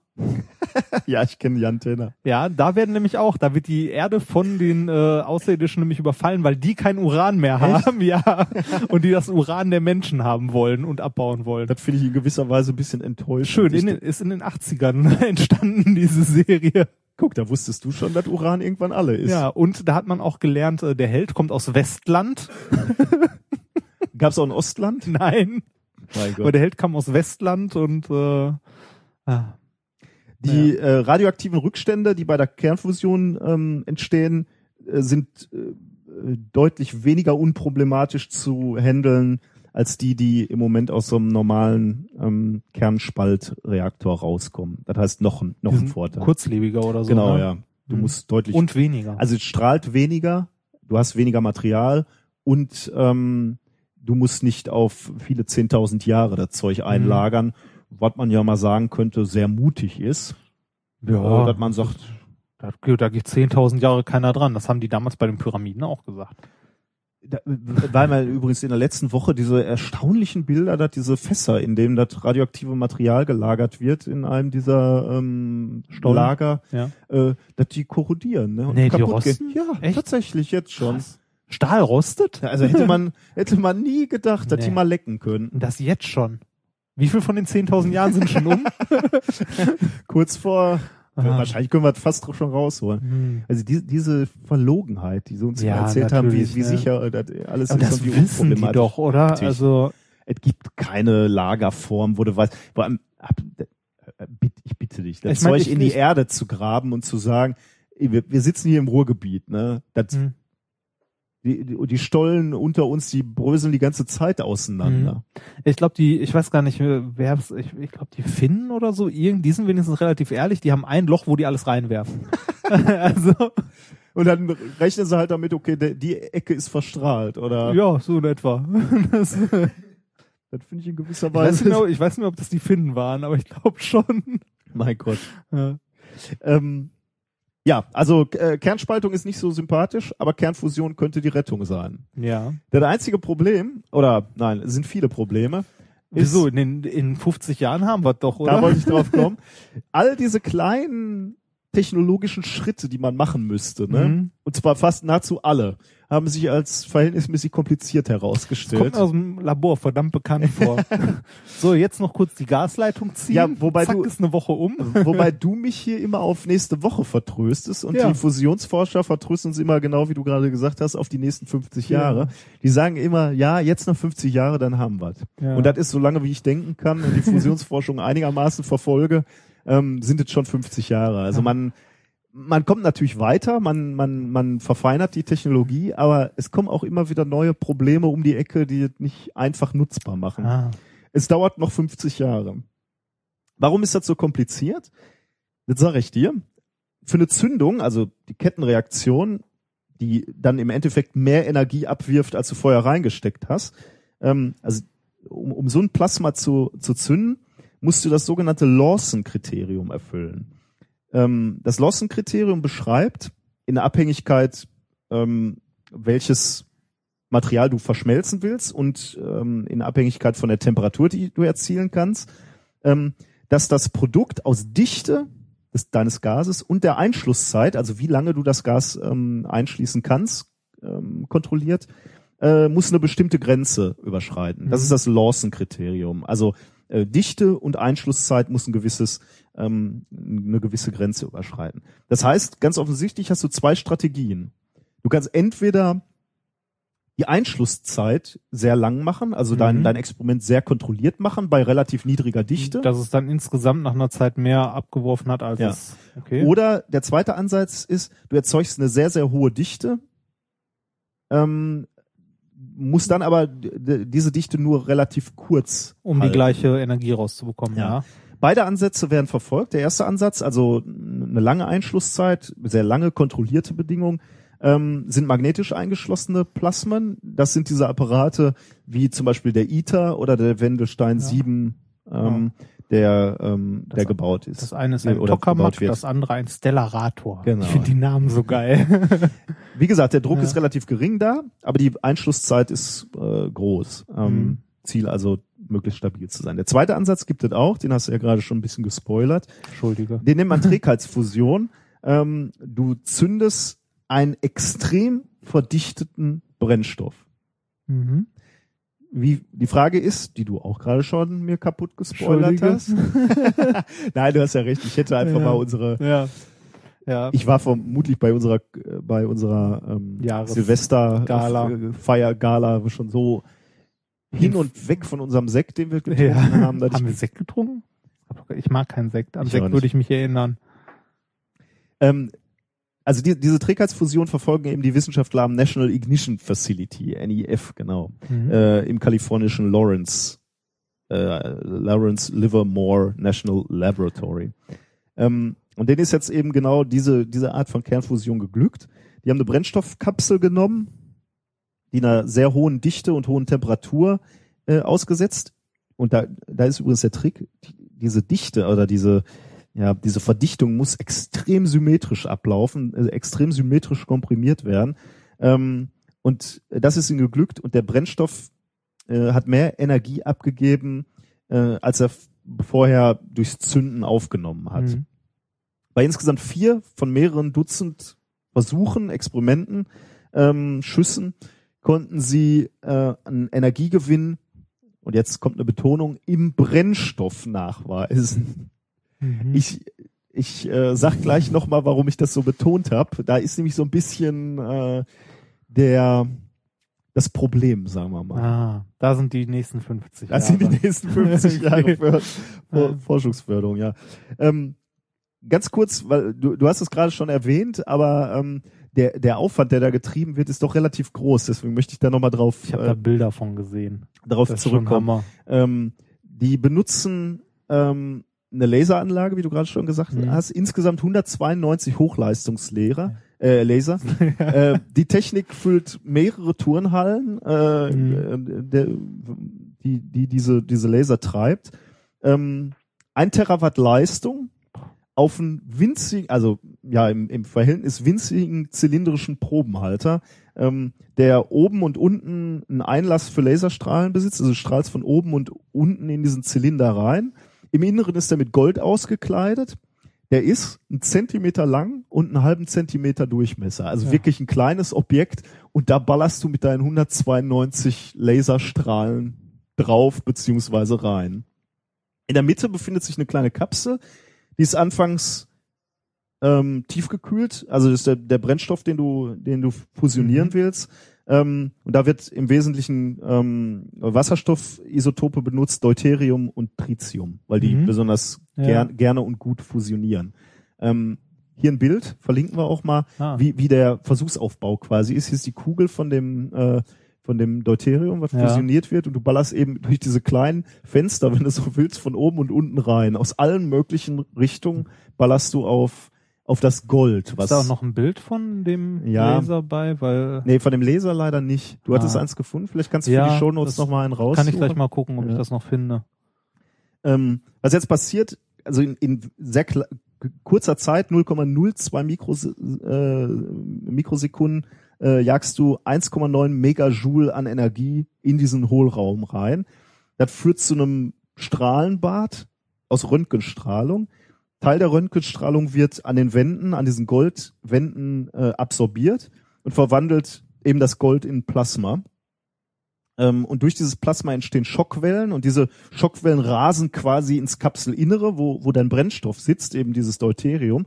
Mit über 350 Kilometer pro Sekunde implodiert dann diese Kapsel und in dem, ähm, in diesem Moment, wo die, wo die Kapsel implodiert, ähm, komprimierst du den Brennstoff, der da vorher äh, drin war, auf ein Hunderttausendstel des ursprünglichen Volumens. Mein Gott, da frage ich mich doch, wer, also nicht, also da frage ich mich, wer zur Hölle ist darauf gekommen, da Gold dran zu machen, dass das dann äh, quasi instantan puff, verdampft zu einem Plasma wird Mhm. und Schockwellen da reinsetzt und noch was so. Mal ganz im Ernst, ne? Der Einzige, wo ich mir vorstellen kann, wo man mal auf sowas gekommen ist, das Militär. Als sie versucht haben, Uran zu verdichten in irgendwelchen Bomben oder so. Also, ich meine, so, so hat man ja auch Atombomben weiterentwickelt. Ne? Man hat versucht, mit weniger Brennstoff hinzukommen und äh, hat gemerkt, okay, wir müssen entweder äh, eine, also wir müssen genug haben, eine kritische Masse erreichen, dass die Kettenreaktion nicht aufhört, oder wir müssen die so stark verdichten, dass so genug Kerne aufeinander hocken und genug Neutronen da durch die Gegend hämmern, dass äh, die Kettenreaktion halt auch nicht abbricht. Und äh, ich meine, das war ein großer Teil davon, wie man äh, Atombomben weiterentwickelt hat. Und da kommt das doch 100 pro her, oder aus der Ecke. Da würde ich drauf wetten. Äh, Da ist auf jeden Fall nicht einer gewesen, der gesagt hat, oh, ich habe eine gute Idee. Also äh, klar, du, du, Lass, du, lass mal Gold drumpacken. Gold ist immer gut. du, du hast halt, ähm, ja, da wird mal irgendeiner diese Schockwellen gemessen haben. Ne? Wenn, ich meine, du, du hast halt das Problem, du musst irgendeine Kapsel aus, aus einem gekühlten Mhm. Gas verdichten. Ne? Wie machst du das? Jetzt kannst du dir zwei Stempel bauen und von oben und unten drücken. Ja, aber das, also das ist halt äh, wirklich, das ist haargenau das gleiche Prinzip. Äh, Also ein bisschen, also natürlich auch auf einem anderen Level, äh, wie man halt Atombomben verbessert hat. Ne? Man Mhm. hat eine Urankugel, also die erste war einfach nur mal eine Urankugel genommen und hat dann einen Flock aus Uran reingeballert und hatte kritische Masse. Und Mhm. später ist man drauf gekommen, lass uns eine kleinere Kugel nehmen, wir packen einfach mal Sprengstoff drumherum und zünden den simultan, dass das zusammengedrückt wird. Funktioniert auch super, braucht man nicht mehr so viel von dem radioaktiven Scheiß. Mhm. Und genau so ging es ja immer weiter. Deshalb glaube ich, das kommt so aus der Ecke. Möchtest du noch ein paar andere Superlative dieses Experimentes hören? Ja. in dem Moment der Verdichtung ähm, erreichst du relativ hohe Temperaturen, ähm, nämlich 20 bis 40 Millionen Kelvin. Oh, Die übel. Dichte ist bis zu ähm, äh, also die Dichte in diesem in diesem Zentrum ist äh, bis zu 100 Gramm pro Kubikzentimeter. Das äh, klingt noch vernünftig. Äh, wenn man sich aber überlegt, dass das ein Gas eigentlich ist. Die, die ist äh, fünffach höher als die von Uran. Also Ja. dafür, dass er aus gestartet bis mit, äh, mit einem Gas. gekühlten Gas. Ähm, Temperatur höher als die im Zentrum der Sonne und mit Abstand die höchste, die je in einem Labor erreicht wurde. Hm. Mal gut, kann man sich vorstellen, wenn man 192 Laser da hinballert, ja. äh, das, das noch nie Und einer. vor allem, vor allem wir, wir reden ja hier nicht von Lasern im Sinne von so einem Laserpointer oder so oder auch nicht so ein großer Laser, den man eventuell schon mal gesehen hat, sondern von so Laborlasern, Ja. also Hochleistungslasern. Also jeder, der äh, so ein Ding noch nicht mal in einem Labor hat stehen sehen, weiß nicht, wovon da geredet Ja, wird. Das aha. sind wirklich so halbe Schränke. Ähm, also mit den Dingern könnte man sonst dicke Stahlplatten schneiden. Das Was sich jetzt allerdings als relativ kompliziert erwiesen hat, ist ähm, die, also was du ja erreichen musst, ist, dass du diese Kugel, die da in der Mitte deiner Kapsel ist, die muss relativ, ähm, wie sage ich das jetzt, sphärisch komprimiert werden. Also der Druck Ja. muss äh, wirklich von allen Seiten gleichzeitig auf diese Kugel einwirken. Denn wenn, wenn dir das nicht gelingt, dann entfleucht natürlich irgendwo dein Ja, Gas in genau. irgendeine Richtung, äh, wird inhomogen und dann, dann kannst du eben diesen Druck nicht aufs Zentrum komprimieren und, und dir weicht das Ga- Gas in gewisser Weise aus.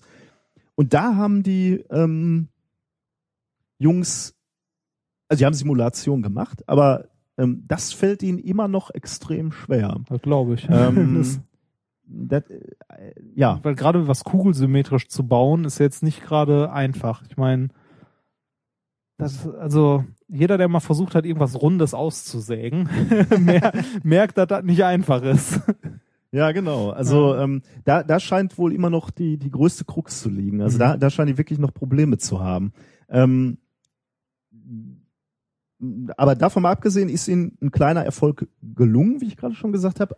Allerdings ähm, habe ich ja gerade schon betont, ne, dass der äh, Energiegewinn Im Brennstoff. sich auf den Brennstoff bezieht. Denn von einem Gesamtnetto-Energiegewinn ist dieser Aufbau tatsächlich sehr, sehr weit entfernt. Wenn man nämlich genau hinguckt, geht nur ein Hundertstel der insgesamt eingesetzten Laserenergie wirklich in den Brennstoff, der Mhm. dann positiven äh, 1,5 mal mehr geliefert hat, als in den Brennstoff ging. Ja. Ähm, der Rest geht nämlich in das Verdampfen des Metalls äh, oder geht über diese Röntgenstrahlen, die entstehen, verloren. Ähm, also ähm, ein Hundertstel wird überhaupt erstmal genutzt, um in den Brennstoff ja, zu gehen. ja, genau. Man muss ja erstmal diese Laserstrahlen überhaupt erzeugen und alles. Kühlen und wahrscheinlich. ja. Also da geht dir das alles noch. Dort haben sie mal bei der Rechnung jetzt erstmal weggelassen. Dann wäre es ja auch keine Sensation mehr. Wie? Dann wäre das recht eine Sensation. Also ja, wenn sie, sie ja, ja, genau. ja. Genau. Okay. Wir haben, wir haben 0,5 Prozent von dem, was wir reingesteckt haben, wieder rausbekommen. Yeah. ähm, was jetzt, also, okay, sagen wir erstmal, das, das war die Forschung, die ich dir vorstellen wollte, Ja. äh, uns vorstellen wollte. Also das war das Ergebnis und, und die, äh, die, wenn es so willst, Sensation oder die, äh, die Neuerung in, in der Fusionsforschung. Jetzt ähm, gibt's da in, ins, wenn, wenn man so will, gibt's da noch eine, gibt's da noch so eine so eine Metageschichte, die man erzählen sollte, äh, wenn man so will. Die dieses Labor ist mit einem klaren Ziel eigentlich gestartet. Die wollten die Fusion realisieren. Also es gab natürlich Vorexperimente ähm, und die wollten dieses Labor Ja. aufbauen und zünden. Also es gab keine, also es war eigentlich nicht konzipiert, um da jetzt über Jahre Optimierung zu machen, wie zum Beispiel äh, die Europäer mit ihrem ITER oder dem, ähm, dem Wendelstein 7, der ja wirklich auf lange Sicht geplant ist. da Ja, wird ja ja. ganz klar gesagt, okay, wir fangen jetzt an und in 50 Jahren sind wir fertig. So war dieses Experiment nicht geplant. Dieses Experiment war geplant, Bauen, draufballern, ihr fertig. bekommt, ihr bekommt das Geld, ihr bekommt die Förderung, ihr baut das Ding auf und ihr zündet. Und also nicht, ihr optimiert dann zehn Jahre oder fünf Jahre, sondern die, die Aussage war, ihr zündet und ihr, ihr ähm, macht Energie. Ähm, das, ähm, also man, man war schon davon ausgegangen, dass man irgendwie so ein bisschen an den Stellschrauben drehen muss. Ne? Aber man war davon ausgegangen, man hat das simuliert, man hat das System verstanden, man zündet und man gewinnt Energie. Man dreht ein bisschen an den Stellschrauben und Mhm. optimiert das System, aber im Grunde genommen funktioniert's. Und unter diesem unter diesem Gesichtspunkt, ne, wenn du, wenn du beachtest, wie dieses Institut gestartet ist oder mit welchem Anspruch, muss man schon sagen, in gewisser Weise könnte man diesen Erfolg, wie er jetzt vermeldet wird, äh, auch in gewisser Weise als äh, Fehlschlag ja. ja. ähm, ansehen, denn sie sind weit davon entfernt, wirklich Nettoenergie zu gewinnen. Wurde diese National Ignition Facility wirklich dafür gebaut oder war die vorher schon irgendwie? Also ob, ob an dem Institut schon, äh, ob es die länger gibt und ob, ob da schon andere Forschung betrieben wurde, kann ich dir nicht sagen. Aber dieses Experiment, dieses teure, Ja, das ja. wurde halt nur Okay. in dem Moment aufgebaut, um zu sagen, äh, wir zünden und wir erzeugen Energie. Weil National Ignition Facility, wenn es jetzt nicht dafür gebaut wurde, klingt auch wirklich nach Stimmt, ja. Militär. Das ist so, ah, okay. Das, Also ähm, der, in gewisser Weise, da, da, da, also ich will da jetzt nicht so so viel Negatives zu sagen, weil es gibt unterschiedliche Philosophieansätze und das ist auch gut, dass es die in der Forschung gibt. Aber man kann man kann in gewisser Weise auch sagen, da, da sind zwei zwei wissenschaftliche unterschiedliche ähm, äh, wissenschaftlich schon ein starkes Wort zwei unterschiedliche Arbeitsansätze äh, kannst du da sehr schön äh, beobachten. Während, wegen, während in, in Europa, oder ich sollte nicht Europa sagen, während beim ITER oder beim, äh, beim äh, Wendelstein äh, du wirklich Grundlagenforschung machst und du sagst, du baust jetzt wirklich jede Komponente, wird simuliert, wird entwickelt, diese, wenn du an diese Magnetspulen denkst, wie, wie viel Forschung da Ja, schon ja. reingesteckt wurde, äh, wird, wird wirklich ground-up berechnet, verstanden und aufgebaut. Ähm, ist der ist der andere Ansatz äh, von dieser Trägheitsfusion am, am NIF eher ein Ansatz, wo du sagst, ähm, okay, wir haben so ungefähr verstanden, wie das geht. Wir bauen jetzt diese Maschine, drehen an den Schräubchen, äh, die die zu drehen gibt, und wir werden das Ding zünden. Mhm. Die haben jetzt ein Riesenproblem. Die verstehen ihr System nicht. Die haben es, äh, die, die haben es aufgebaut, es funktioniert nicht, und zwar um Längen nicht, um Größenordnung nicht. Ähm, und die Und die wissen nicht warum. im Ja. Grunde genommen, ja, die, die sehen, okay, das ist nicht homogen genug, aber wir müssen jetzt irgendwie das Experiment wieder auf, neu aufziehen. Äh, Mhm. Aber in einem bestehenden System wird das sehr, sehr schwierig. Ja. Ähm, die Jungs kriegen noch Zeit, also die haben jetzt erstmal zugesagt gekriegt, bis 2016 ähm, noch forschen zu dürfen an diesem Experiment. Aber wir wissen, zwei Jahre, Zwei Jahre. Nee. das ist nicht viel. Also um, um diesen, diesen Rückstand aufzuholen. Aber wie gesagt, ich, ich will nicht die Leistung im, in, also es, das ist eine, eine tolle wissenschaftliche Leistung, das Experiment ist toll. Nur die, man muss irgendwie berücksichtigen, mit welchem Anspruch die gestartet sind. Ja, der Anspruch stimmt. war Zündung. Und davon sind sie relativ weit. Also zünden im Sinne von so viel zünden. Netto Energiegewinn. Ja. Netto. Und zwar aufs gesamte Experiment Ja, betrachtet. das. Ah, Ja, ähm, ich meine, wenn man berücksichtigt, was das Ding bisher gekostet hat, also der Steuerzahler, der amerikanische in diesem Fall, hat da äh, 5 Milliarden reingehämmert. ja, das ist ja nix. im Vergleich zu dem, was sonst bei Rüstung. Gut, ja, wenn du das so siehst. Ja. ja aber da, da hätten sie sich eine schöne Gesundheitsreform was, finanzieren was, was ich mal geil finde, ist also, wenn man äh, hört, was solche Experimente kosten, die man sich denkt, oh Gott, sind die teuer und so, ne? Auch hier der äh, LHC, was das Ding gekostet hat, ne? Wenn man dann danach hört, wie viel die einzelnen Länder, die diese Dinger gebaut haben, in ihre Rüstung stecken, Ja. ne? Dann bekommt man, also ich bekomme dann Angst. Weil wenn ich mir überlege, die was man geben, mit dem Geld machen kann. Ne? Ja, ja, nicht nur, was man mit dem Geld machen kann, wie viele verdammte Maschinengewehre und Bomben kann ich von dem Geld kaufen, äh, dass der äh, Large Hadron Collider hier gefressen hat. Und äh, wenn man das vergleicht, äh, was die äh, USA irgendwie im Jahr für Rüstung ausgeben, da kannst du jedes Jahr ein LHC von bauen. Ja. ja, zum Glück sind die Flugzeugträger auch nicht ganz billig. Das heißt, so viel kannst du davon auch nicht bauen. Ja, aber oh, ja, das, natürlich. natürlich. Also das ist schon, also es ist erschreckend, wirklich erschreckend und tragisch auch noch. Ja, tragisch in dem Sinne, als, als dass, wenn, wenn du dir anguckst, welchen Nutzwert dann so ein Militär hat. Ne? Also nichts gegen Militär, ist ja auch wichtig, vermutlich. Aber ähm, ich meine, was machen die Amis mit, mit dem im gesamten Fuhrpark? Gelegentlich entsenden sie da mal so einen Flugzeugträger in den Golf, um da mal Stärke zu beweisen, Ja. aber dann geht's auch wieder nach Hause. So richtig, hättest du mal lieber ein bisschen Ja, da hätte man lieber äh, eine Weltuntergangsmaschine mehr.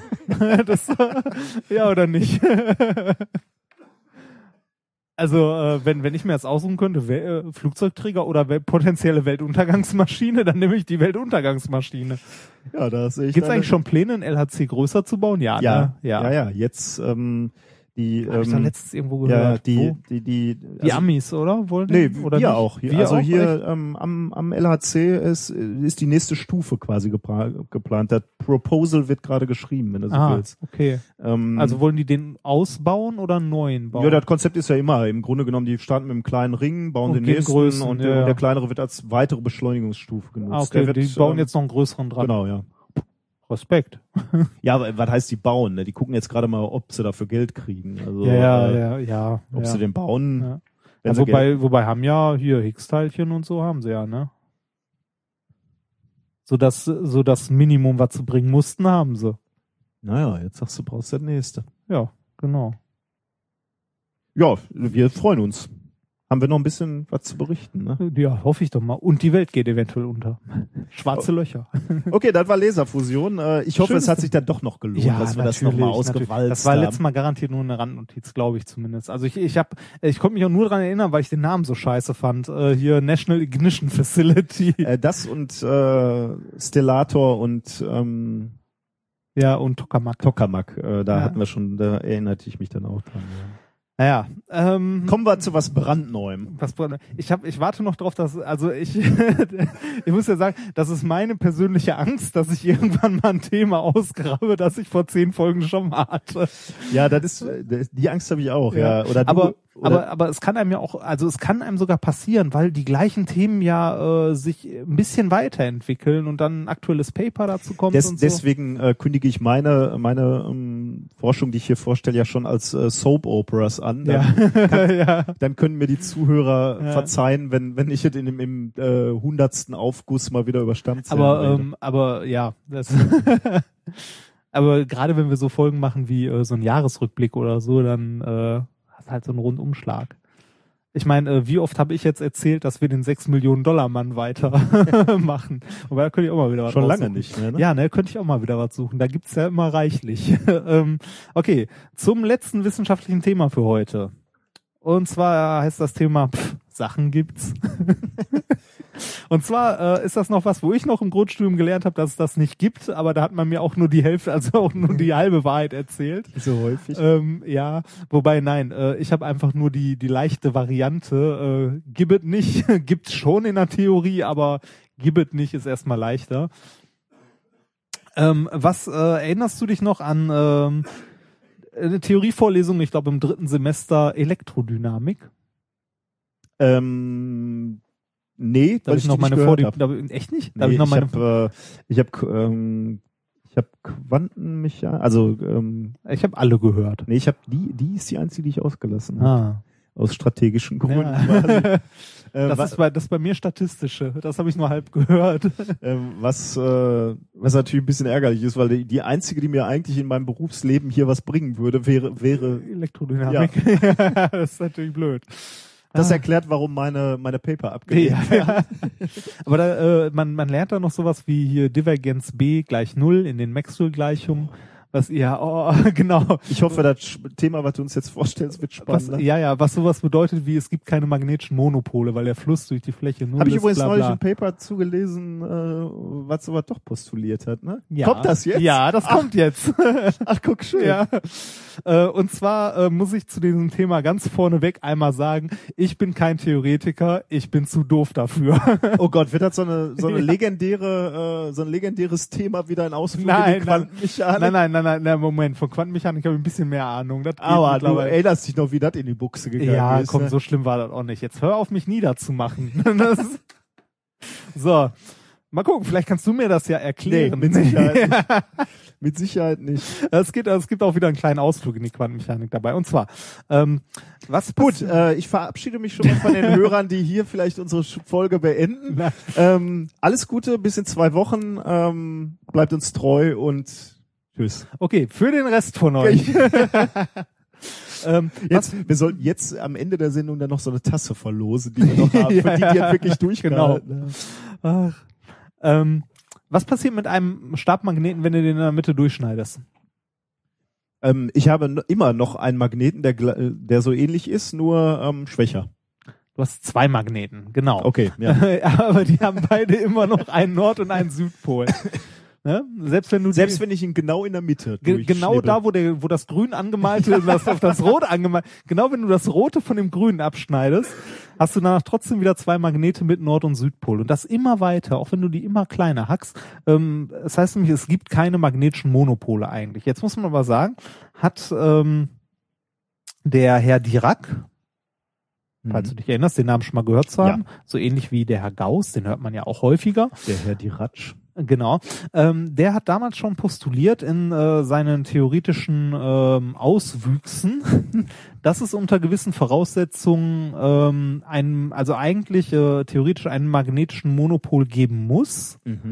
Äh, und der auch begründet, also wenn es den nämlich, also der hat mal sowas gesagt, wie wenn man nur einen magnetischen Monopol finden kann, oder wenn man nur einen magnetischen Monopol findet, kann man daraus schließen beziehungsweise beweisen, warum Elementarladungen so sind, wie sie sind. Wo wir wieder zum alten, Hm. zum Thema von vorhin zurückkommen. Aber wie, wo ist da die Begründung, dass es dann einen geben muss? Das habe ich nicht verstanden. ah, okay. Nein, nein, dass es einen geben muss, das hat er, äh, also so nicht direkt, aber er hat ähm, gesagt, wenn es einen gibt, also in seinen Theorien, also er ist davon ausgegangen, nehmen wir mal an, es gibt einen, dann ist die Ladung des Elektrons so und so groß und die ist gequantelt. Also in, Hm. äh, also die Elementarladungen sind in halt Elementarladungen aufgeteilt. Ja, also es äh, gibt nur spezifische Größen, äh, Häppchen. Häppchen genau, quasi. ja genau, also Quanten. Das ist im Grunde was halt der ähm, ähm, was der Planck schon mit den Energie Mhm. aus dem schwarzen Körper und so weiter. Genau, das kann man dann daraus ableiten. Ähm, und äh, das war vor über 80 Jahren, hat er das äh, schon, also in seinen Theorien gesagt. Ich meine, Theoretiker äh, sind, also das ist ja das Schöne an der Theorie ähm, oder das, was Theorien interessant macht. Wenn du eine Theorie hast, die den Ist-Zustand beschreibt, kannst du versuchen, Vorhersagen zu machen. Das hat und das ist der Anspruch der Theorie. Genau, das dabei, ist der- ne? genau, das ist also der nur Anspruch. nach, ist eben nicht nur nachrechnen, was Nein, es genau. was So- es gibt, sondern, sondern Vorhersagen machen. äh, eine die- gute Theorie sollte Vorhersagen machen. Genau, und ein gutes Experiment sollte diese Theorien dann äh, versuchen zu, äh, zu bestätigen. Na, meistens bestätigen wir sie nicht mit den Experimenten und dann müssen die Theoretiker nochmal nachbessern in ihrem Nein, Modell. da- das hat äh, hier Jan-Philipp Zimny in diesem, äh, hatten wir ja letztes Mal äh, was Physik sehr schön beschrieben und zwar, äh, wie war es nochmal? Ähm, dann äh, rechnen Theoretiker ganz viel aus und dann macht eine Experimentalphysiker ein großes Experiment und das entweder gibt das Experiment den Theoretikern recht ähm, oder das Experiment war falsch aufgebaut. und, ja, naja, auf jeden Fall äh, hat er damals schon vorhergesagt, es muss mal, also es gibt wohl wahrscheinlich magnetische Monopole und daraus äh, kann man dann schließen, dass die Elementarladungen so und so verteilt sind. Und äh, dazu gibt's jetzt ein ähm, Paper, und zwar äh, Beobachtung von Dirac-Monopolen in synthetischen Magnetfeldern ähm, von 29.01.2014 veröffentlicht in Nature. Oh oh. Ja, genau. Oh, oh. und zwar von äh, Mr. Ray, Mr. Candle, Mr. Hall. Ich habe Okay. die von mir jetzt mal und die kommen äh, jeweils äh, einmal ähm, aus Massachusetts, aus äh, Mötternen. Nee, Quatsch, ah nein, Quatsch. Die Herren kamen aus Massachusetts, dann gibt's noch die Herren, oh Gott, Mött Mötternen und Ruokokoski. Die kommen vom Department of Applied Physics der ähm, Alto University. So, die haben dieses Paper rausgebracht und die haben Folgendes gemacht. Die haben Rubidium-Atome genommen, ähm, haben diese Rubidium-Atome abgekühlt und äh, ein Bose-Einstein-Kondensat hergestellt. Was das ist, erkläre ich gleich. Ähm, dann haben die äh, die Atome in diesem Bose-Einstein-Kondensat äh, so angeregt, dass sie einen Strudel bilden. Mhm. In diesen Strudel haben die in die Mitte dann ein einzelnes Rubidiumatom nochmal eingebracht. Das hat dann wiederum ein Loch erzeugt in diesen Strudel. Strudel. Genau. Ähm, und eine Linie, ähm, wo die Aufenthaltswahrscheinlichkeit der Atome null ist, also wo kein Atom sich aufhält. Ähm, und am Ende, und diese Linien nennt man auch Dirac-Strings, denn am Ende dieser Linien muss sich ein magnetischer Monopol befinden. Ja, da habe ich auch nicht mehr. Das ähm, für die Leute, die mal äh, grob, du könntest das mal kurz bei Wikipedia aufmachen, einmal bitte. Äh, für die Leute, die so grob eine Vorstellung davon haben möchten, worum es äh, bei diesem ganzen Mist geht, äh, die können sich äh, bei Wikipedia, geh mal bitte auf Wikipedia, Geh mal bitte auf Wikipedia. geh, geh mal bitte zu Wikipedia Ja. nach ähm, und such mal nach Dirac-String oder Spinor. Spinor ist schöner. Ähm, da geht's nämlich um die Dirac-Spinoren, die man äh, finden kann. Und lies mal bitte den, äh, den ersten Satz vor, was ein Spinor ist oder ein Dirac-Spinor. Das ist, glaube ich, da drunter irgendwo. Aber Spinor Das, ist schon schön. Äh, fand ich schon, also da, da hört's bei mir dann komplett auf. Ja, warte mal, ich lese das hier mal vor, um mit klarer zu machen. Ja, bitte. Dann, ne? Genau, äh, erklär mal kurz, was ein Spinor ist, Okay. damit die, äh, also es geht hier nämlich um Gut. die Dirac-Spinoren und so weiter und ein Spinor ist erstmal kurz erklärt, ganz einfach. Äh, ein Spinor ist in der Mathematik und dort speziell in der Differentialgeometrie ein Vektor in einer kleinsten Darstellung einer Spingruppe. Die Spingruppe ist isomorph zu einer Teilmenge einer Clifford-Algebra. Jede Clifford-Algebra ist isomorph, klar, zu einer Teilalgebra, einer reell komplexen oder äh, was quaternionischen Matrix-Algebra. Diese hat eine kanonische Darstellung durch Spaltenvektoren, die Spinoren. Ja, super, ne? Also und, gut, äh, klarer kann man äh, Im Grunde oder? ist das simpel, ne? Da unten steht auch noch Muss was. man wissen. Ja, also äh, halten wir mal fest, das hier ist schon theoretische Physik auf ganz, also äh, auf fiesem Niveau, zumindest für mich. also da, da steige ich aus. Ähm, Ist, ist auch optisch mal so ein Highlight, Ja, ist äh, geil, diese, ne? diese Wikipedia-Seite sich anzugucken. Also ich meine, ich habe äh, ich habe in meinem also in, äh, in unserem Physikstudium, ich habe alle vier Mathe-Scheine gemacht, die es gab und ich habe alle Theoriescheine bis auf einen gemacht und trotzdem, also ich habe mich ja dann trotzdem für die Experimentalphysik entschieden, weil mir es irgendwie mehr liegt, auch mal im Labor zu schrauben. Äh, aber äh, da, äh, da ist also äh, Gut, komm, dann brechet jetzt mal Da runter müsste ich, da müsste ich eine Menge lesen. Ja, kurz gesagt, also die Frage ist ja erstmal, also die haben im Großen und Ganzen, die haben Atome genommen, die einen Bose-Einstein-Kondensat, also in den Zustand eines Bose-Einstein-Kondensats gebracht, haben äh, dann äh, die noch ein bisschen manipuliert, ein weiteres Atom eingebracht und haben dann eine Linie gesehen, wo äh, die Aufenthaltswahrscheinlichkeit null ist, also wo keine Atome sind. Und sie wissen aus der Theorie, am Ende dieser Linie muss ein Monopol liegen. Und das haben die auch also fotografiert sozusagen, also Bilder davon gemacht. Und die haben damit äh, das erste Mal in einem Quantensystem einen äh, magnetischen Monopol nachgewiesen. Ja, okay. Also ich äh, wiederhole mal kurz. Das ähm, geht schon so grob in Richtung Nobelpreis, oder? Also der, also Theoretiker haben gesagt, okay, wenn man dieses Experiment so durchführen müsste, dann kann sich das Feld nur so ausbreiten, dass man oben und unten irgendwie diese Monopole sehen würde. Und die haben ein Experiment aufgebaut und da Ja. und das sieht wirklich so aus, wie die Theoretiker das vorher gesagt haben. Ja, wie der Herr Dirac vor über, also der Herr Dirac hat vor äh, 81 Jahren ähm, beim Aufstellen der Elektrodynamik mit den Maxwell-Gleichungen und so weiter, hat der voraus, also hat der gesagt, ähm, es müsste eigentlich auch magnetische Monopole geben. Ja gut. Und die haben jetzt geschafft, einen nachzuweisen. Äh, die haben. Ja, äh, aber offensichtlich haben Theoretiker vorher gesagt, äh, baut das Experiment so. Nee, das, das weiß ich nicht. Ja, wahrscheinlich irgendwelche. Der Herr Dirac selbst wahrscheinlich nicht, Nee, aber. dann kannte äh, ja kein Bose-Einstein-Kondensat. Nee, richtig. Aber äh, die haben es äh, Okay. Dann so aufgebaut. Und ähm, irgendeiner, äh, also einer von den Leuten, die das äh, wohl auch veröffentlicht haben, oder zumindest von der Pressestelle, hat das äh, gesagt, dass, also das kann wohl, also für die Theoretiker ist das wohl ein äh, extrem wichtiger Beweis. Also es, seit 80 Jahren versucht man, diese Monopole irgendwie zu finden und nachzuweisen. Es gab letztes Jahr auch eine Gruppe aus Deutschland, ähm, die, ich glaube aus Köln oder so, die das grob versucht haben, aber die konnten das nicht direkt im Sonnensystem Mhm. beobachten, sondern immer nur indirekt beobachten und nicht direkt, ähm, dass das für äh, die Theoretiker und so weiter wohl eine ähnliche Tragweite hat wie die Entdeckung des Elektrons. Das wäre eine Ansage. Ja, also schon äh, wohl, also da bin ich zu wenig in der Theorie drin, um das einschätzen zu können, aber es soll wohl schon ein dicker Brocken sein. Genau. Ähm, äh, wie gesagt, ähm, Dirac hat vor 85 Jahren äh, schon gesagt, wenn es Monopole gibt, kann man erklären, warum Elementarladungen diskret sind. Und äh, jetzt kommen wir noch kurz, also wenn ich schon nicht erklären kann, wa- was das hier genau ist oder warum das so toll ist, kann ich zumindest mal grob, also grob vereinfacht, also alle Theoretiker, die uns zuhören, bitte jetzt abschalten. Ja, das heißt, insgesamt haben wir keine Hörer jetzt. mehr, ne? Das heißt, du kannst erzählen, Ja. was du willst. ja, ähm, so grob erklären, was ein Bose-Einstein-Kondensat ist. Ähm, und zwar, ein Bose-Einstein-Kondensat entsteht, wenn man ähm, Atome ähm, extrem weit abkühlt. Und mit extrem weit meine ich richtig weit. Ähm, wir kennen ja schon flüssigen Stickstoff, der hat so minus äh, 200 Grad in etwa, ein bisschen weniger, aber also ein bisschen mehr. Ähm, dann kann man das Ganze weiter runterkühlen bis zu flüssigen Helium. Da ist man irgendwann bei 4 Grad, Kel also bei 4 Kelvin ist man dann irgendwann. Und äh, darunter wird's dann irgendwann sportlich.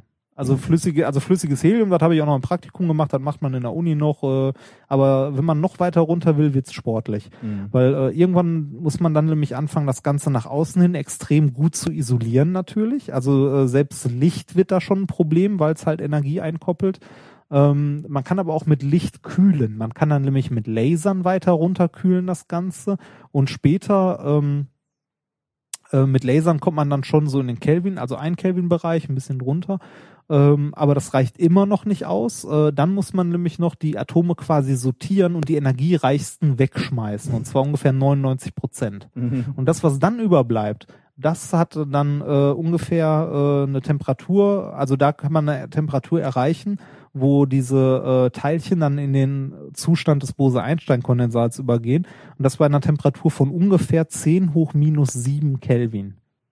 Das ist schon verdammt wenig. Mhm. Also das ist richtig. Also allein diese, das zu kühlen, das ist schon eine Leistung. Deshalb hat es ja auch ewig gedauert, bis das äh, von Bose, äh, nee, von Einstein vorhergesagte Bose-Einstein-Kondensat irgendwann überhaupt mal äh, gemacht wurde. Das war in den 90ern oder so. Ich glaube, es war in den 90ern. Dafür gab es einen Nobelpreis für die. Was ist jetzt das Besondere am Bose? Das Besondere am Bose-Einstein-Kondensat ist, dass alle Teilchen, ähm, das kann man auch, also ein Bose-Einstein-Kondensat kann man, wie der Name es schon sagt, nur mit Bosonen machen, ähm, dass sich alle Teilchen, die sich da befinden, im gleichen Quantenzustand befinden, und zwar im niedrigsten. Das heißt, die Teilchen sind nicht mehr unterscheidbar. Die sind alle, also die sind gleich und die sind delokalisiert. Die haben keinen Ort im Grunde.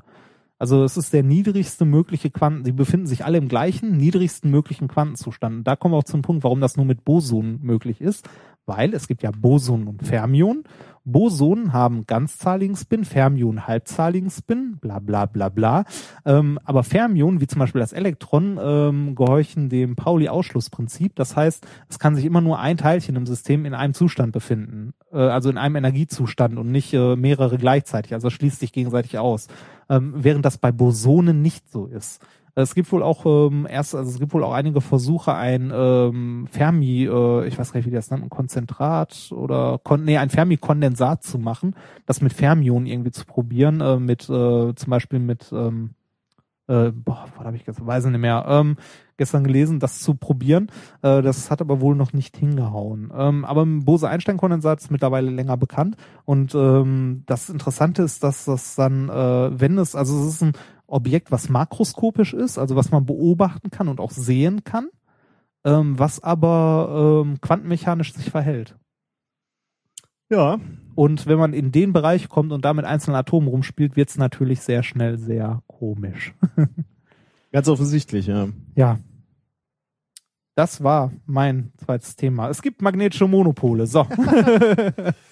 Ja, vielen Dank für diese, ähm, für diesen Ausflug. Ach genau, warte mal. Ich habe hier in meine, äh, in meine äh, Notizen dazu auch noch geschrieben. Äh, siehe Dirac, String und Spinoren in Klammern Voodoo. ja, Danke für diese Recherche. ja, bitte. Ja, nee, das, das ist also, ich meine, ich äh, wollte mir eh wieder ein bisschen mehr Theorie antun, weil ich äh, Quantenmechanik noch mal ein bisschen nachholen wollte, ähm, weil ich das äh, Leuten auch noch mal ein bisschen näher erklären wollte, also ein bisschen genauer.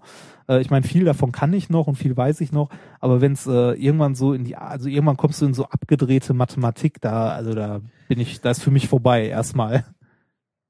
Ja, in, in, äh, insofern passt dein Thema wirklich, äh, oder der Name deines Themas ganz Sachen gut. gibt's.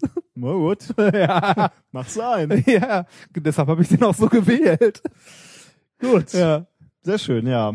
Dann nähern wir uns äh, dem Ende der Sendung. Oh, jetzt schon. Hat Spaß gemacht. Ja, irgendwie schon. Haben ne? wir denn auch was gelernt neben dem vielen äh, Spaß? Bestimmt haben wir was gelernt. Ähm, ich muss mal kurz in den Sendungsplan gucken, was ich so gelernt habe. Das ist ja alles schon wieder so lange her.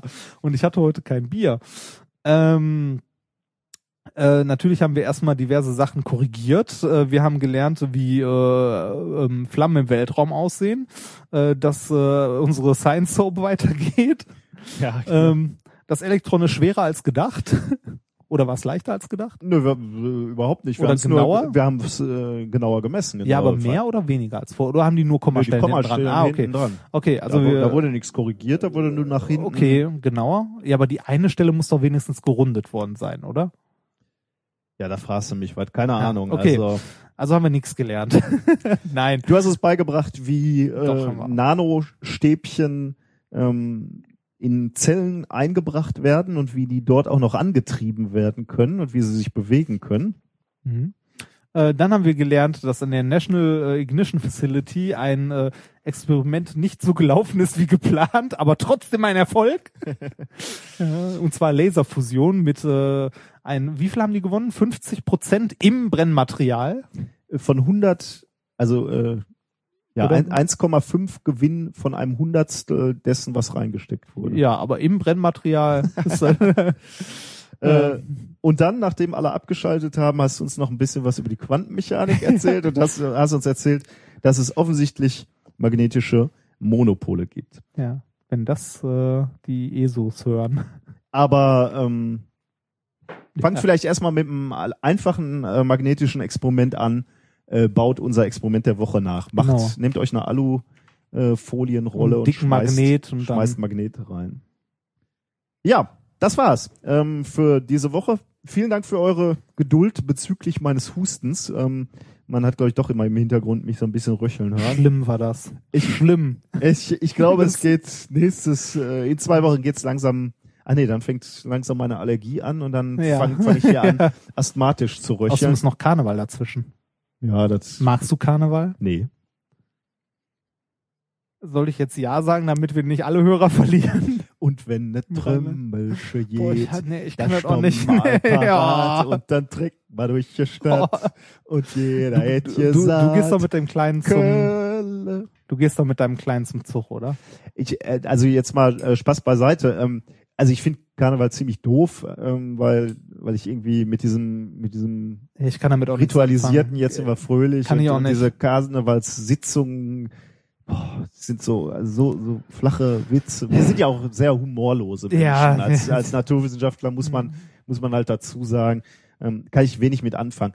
Aber wenn du ein Kind hast, dann gewinnt dieses äh, Karneval äh, irgendwie wieder ein, ein Sinn. Denn das macht schon Spaß zu sehen, wie er Spaß hat, sich zu verkleiden und Ah, so. Also von ich. daher in gewisser Weise. Und seitdem bin ich auch mal wieder auf Karnevalszügen gewesen, weil in, in dieses Kind Kindergesicht zu gucken und dieses Unverständnis dafür zu sehen, dass Leute Bonbons durch die Gegend Werfen. werfen, äh, ist schon sehenswert. Aber ansonsten Wir, ich, wir sind ja auch in keiner Karnevalshochburg groß geworden. nicht direkt. Ne? Nee. Aber du hast gesehen, ich äh, kenne Kölsches Lied. ja, ja, das so. Ich bin beeindruckt. Vielleicht singe ich in zwei Wochen nochmal so ein komplettes Lied runter. Bin ich da nicht da, oder? Das mal singe ich aber erst nach, nach deinen Äh, wollten, wir nicht auf, wollten wir nicht aufhören zu singen? Ja, herzlichen Dank. Ähm, ich trinke mir jetzt noch ein Danziger Goldwasser ja, genau, zu, für den Abend. und genieße, Ja. genieße das äh, letzte Lied, was ich euch noch rausgesucht habe. Und das ist ein Knaller. Ist das auch wieder so eine Perle wie letzte Mal? Die, diesmal ist es eine Perle. Diesmal- Du wirst mir sagen, es ist eine Perle diesmal. ja, komm. Äh, Ich Hau habe rein. hier in dieser Sendung auch schon mal gesagt, äh, dass es drei ähm, Männer gibt, Oh, für die ich Physik studiert habe. Ähm, mein Vater, Captain Future und Peter Lustig. Ja. ähm, äh, ich glaube, beim letzten Mal habe ich auch noch Joachim Bublatt gesagt. ja, wollte gerade sagen, Ähm, aber okay, dann sind es vier eben. Äh, und ich habe hier eine Perle gefunden, eine Videoperle, äh, die ich gar nicht kannte, ehrlich gesagt, ähm, obwohl ich ein großer Peter Lustig-Fan das war. kenne ich aber. Ich kenne es auch nicht. Ich bin mal gespannt. Das Lied ist von Peter Lustig und heißt Das Lied der Physik. Und nachdem wir heute relativ viel Physik hatten in der Folge ähm, und vielleicht Leute etwas äh, abgeschreckt jetzt sind von der Physik, hier nochmal ein etwas ähm, leichterer Zugang, möchte ich sagen, zur Physik. Äh, macht's gut. Wir hören uns in zwei Wochen hoffentlich mit etwas weniger Husten. Ähm, bleibt uns treu. Empfehlen. Sie uns weiter. Ja, ich lasse dir jetzt Luft für, für den letzten. Möchtest du auch nicht, ne? Ach, der ist so eigen. Tschüss, macht's gut.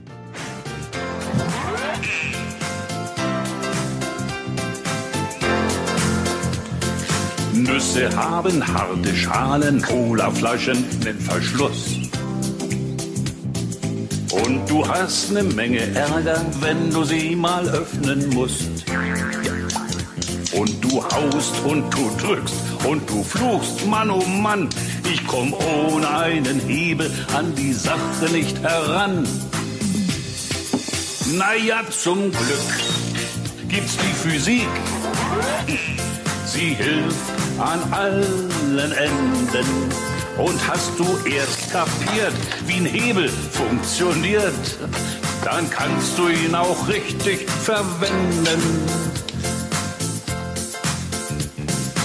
Dicke Balken kannst du nicht einfach aneinander kleben.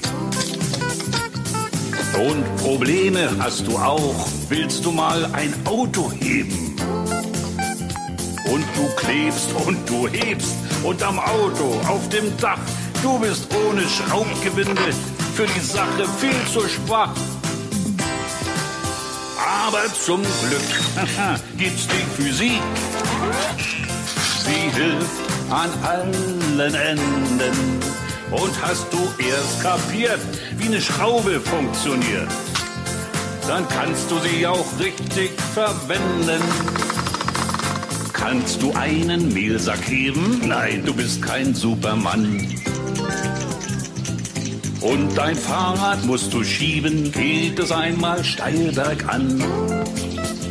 Und du trittst und du schwitzt auf dem Fahrrad, auf der Leiter, ohne Rollen, ohne Zahnrad, kommst du da nicht weiter. Aber zum Glück gibt's die Physik. Sie hilft an allen Enden. Und hast du erst kapiert, wie ein Zahnrad funktioniert, dann kannst du es auch richtig verwenden. Ja, ja, zum Glück gibt's die Physik. Sie hilft an allen Enden. Und hast du erst kapiert, wie etwas funktioniert, dann kannst du es auch richtig verwenden. Puh.